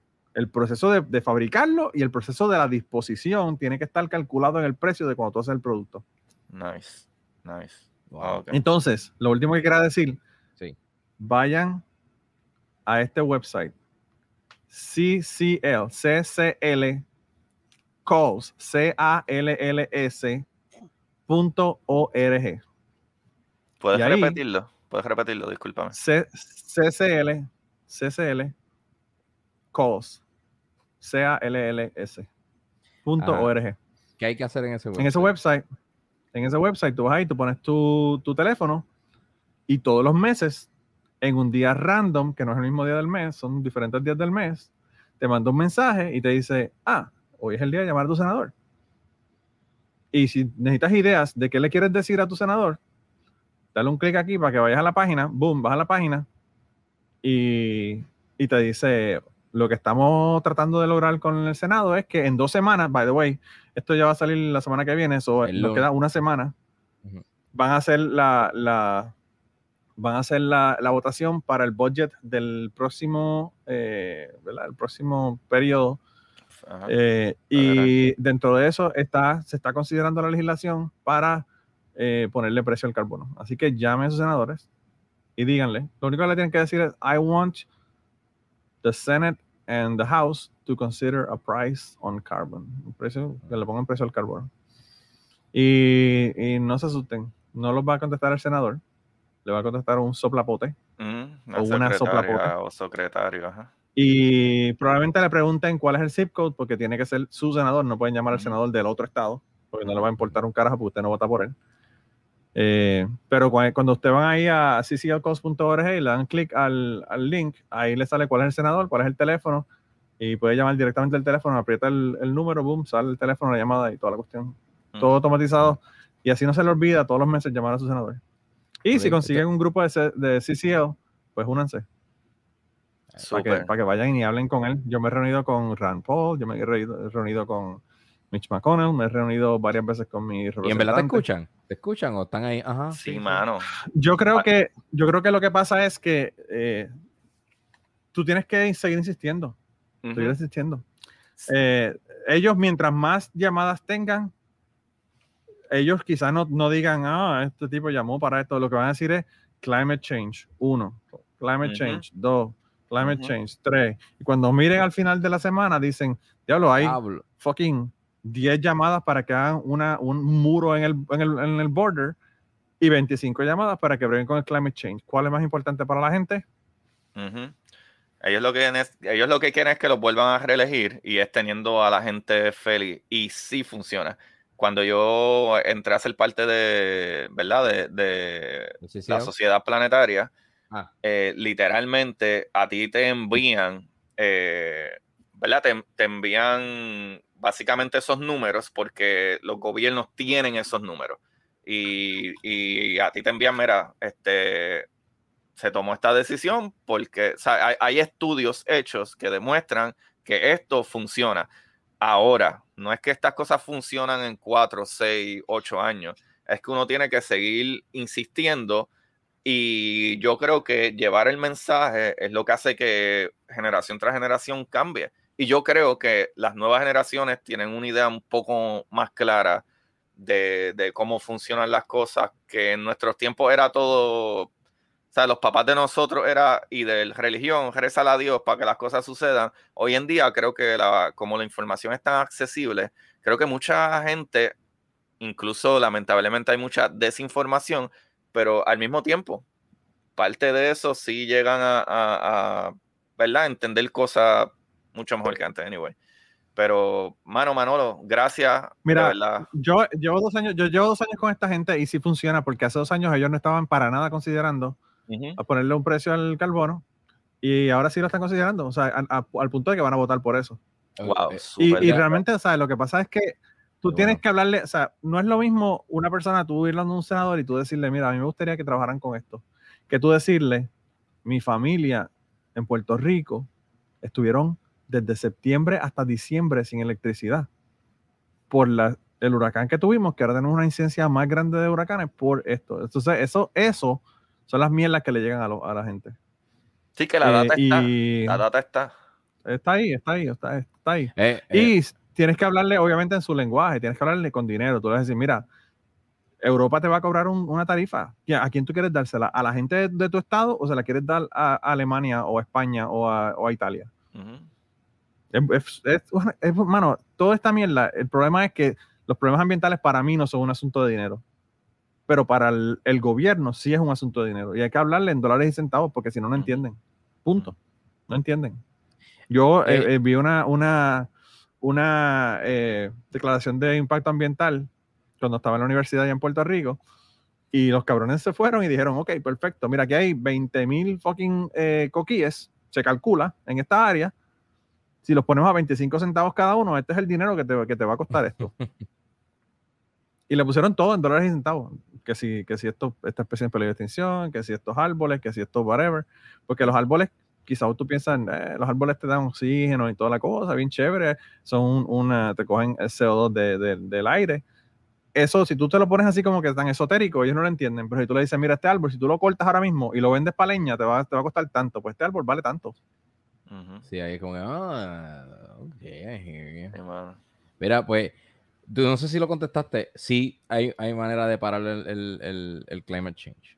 Lo, lo, lo contestaste. Eh, lo que se ha calculado en base a, este, a esta legislación es que si se hace hoy, o sea, si se hace ahora cuando, cuando voten en ella, pues, por ella, eh, para el año 2050 vamos a tener, vamos a hacer net zero en emisiones de CO2. Quiere decir Muy que bien. vamos a estar añadiendo tanto CO2 al, al medio ambiente como lo que vamos a estar sacando del medio ambiente. Ok, so, eh, eh, cabrón, nunca había visto como que, decimos climate change, climate change, pero de ponerle CO2, que es uno de los problemas principales por lo cual está, estás acelerándose el climate change, eso yo no lo sabía, como que eso, eso es lo que aprendí hoy. Y gracias Manolo por, por, por aclarar también la duda de, de lo del red tide. Y, a- y apre- y aprende que, que si tú quieres este, engañar a un faraón en Egipto en algún momento de tu vida, tira fertilizante en el mar y le dices que lo vas a convertir en sangre y te deja, te deja libre. Oh. Moisés salió del mar, ¿no es ese Moisés? No es ese. Mira, Corillo, gracias por estar aquí con nosotros y, y, pues asesorarse de lo que es el climate change. Gracias a Manolo por su expertise en el tema y por lo. Hay que, hay que, hace. hay que darle, darle las gracias, hay que darle las gracias porque estar aquí chupándose toda esta retragila Sí. de datos y pendejadas por dos horas está cabrón. En verdad, esto- et- yo, yo pretendo siempre, o sea, yo lo que quiero es esto, este tipo de contenido es de mis favoritos. Yo jodo, pero a mí me encanta también tener gente tan interesante como ustedes que, que sepan concentrarse en un tema y que jodamos, pero a la, a la vez vayamos al punto de y expli- explicando más allá del label de climate change, este, fucking, eh, se está jodiendo el mundo, bla, bla, bla, pero vamos a, vamos a explicarlo en términos este, científicos y traducirlos en básicos. Que, y te agradezco por el rato, Manolo, que este, pues, estás ahí anda- aportando de tu tiempo. Este, igual Agustín también, que tiene su propio podcast de ciencias y también es, es un educador, es un escritor, tiene su libro. Este, vayan y buscar. ¿Ya el de ficción está a la venta? Ahí está, mira, la exploradora Titan, no tapes el título, puñe. Ya están los dos. ¿Está a la venta? La exploradora Titan Sí, está la ya está a la venta. Ya la pueden conseguir en Amazon. Mis copias no me han llegado, este es el de review, pero Ah. en Amazon sí te lo pueden enviar directamente ya. Y mi otro libro para que entiendan un poquito de física, que el máster del review, Manolo Matos, me dijo que estaba bien. ¡Uh! Es así, Eh, eh, El el, check, ¿cómo es que tú le, cómo es que tú le pusiste a nuestro No, yo lo que, yo lo que te comenté, yo lo que te comenté, yo lo que te comenté de ese libro es que yo lo que te comenté de ese libro es que eh, lo que más me gustó es que está en un lenguaje que cualquier persona lo puede Ajá, entender. ajá. Que a veces yo creo que es el, defecto número uno de los educadores en ciencia y es que no lo explican de una manera que la gente lo pueda entender. Por lo tanto, la gente se duerme, no le importa y no, y, y no le hacen caso al asunto porque no le importa. Mano, y, Entonces yo pienso que eso es muy importante. y literal, el libro yo pasé de tema en tema en varias páginas, porque a mí me encanta leer, pero no ha- pero incluso con todo lo que me encanta leer, yo me he chupado libros que un capítulo tiene 35, 40 páginas. Y es como que adiante, Claro. tengo que irme a buscar a alguien y no acabo el capítulo. Y pues a veces tengo como que, ay Dios, tengo que cortar lo bueno que está esto y me Sí, faltan sí. todavía 10 páginas porque me tengo que ir. Ya. Y este es algo que literalmente te puedes sentar y leer un capítulo de un tema del que se está hablando y lo puedes hacer en 30 minutos, ¿sabes? En vez, de, en vez de llevarte el teléfono para el inodoro, cuando vayas a cagar, te llevas el libro Llévate tuyo y te libro. una, una Ujú. sección. Ah, y pues, pues ahí tienes. Mira, dale, dale un clic a ese último, último, último link ahí para que veas los, y eh, para aquí. que veas los, paneles, los, sí, para que veas los paneles solares de, de Disney World. Dale, dale ahí. Dale, antes de ay Dios mío, Mientras él pone ese par del corillo, a mí me pueden buscar en Curiosidad Científica Podcast en Instagram y Curiosidad Científica en Twitter. Mis libros en Amazon, que es Curiosidad Científica del Universo en Arroz con Habichuelas, para que aprendan de física básica. Y mi nuevo libro, que es ciencia ficción, que es La Exploradora Titán. Eh, pues porque vamos a Titán, que es una luna, de, la luna de Saturno. Y ahí hay un montón de metano en vida real. Manolo, algo y tus cool. redes y, y, y donde también pueden conseguir todo tu contenido. Pues, mano, yo tengo un podcast que se llama Polifonía, que lo consiguen donde mismo consiguen el podcast de Agustín. Tengo uno que se llama Cucubano.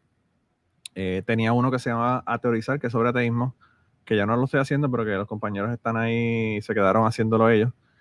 Y además de eso, tengo una página de Patreon que me consiguen por Manolo Matos en Patreon, eh, patreon.com slash Manolo Matos, donde pongo además de los podcasts adelantados y todo lo demás, hago historias y hago cuentos y un montón de cosas adicionales allá que no se pueden poner en la vía pública. Eso es el Mano. secreto. Vayan y busquen los más divertidos que existen. Yo terminé suscribiéndome al Patreon porque no pude aguantar de lo brutal. Wow, no puedo aguantar. Tengo que escuchar eso. a veces, a me llegan Díaz, mensajes de odio. A veces me llegan mensajes de odio, pero pues, ¿qué te puedo decir? Todo el tiempo. Eso es Yo soy parte, uno. eso es parte lo de la está- vida. los que están viéndonos, si eres fanático de Joey Díaz y sus cuentos, pues a ustedes les va a gustar el contenido de Manolo.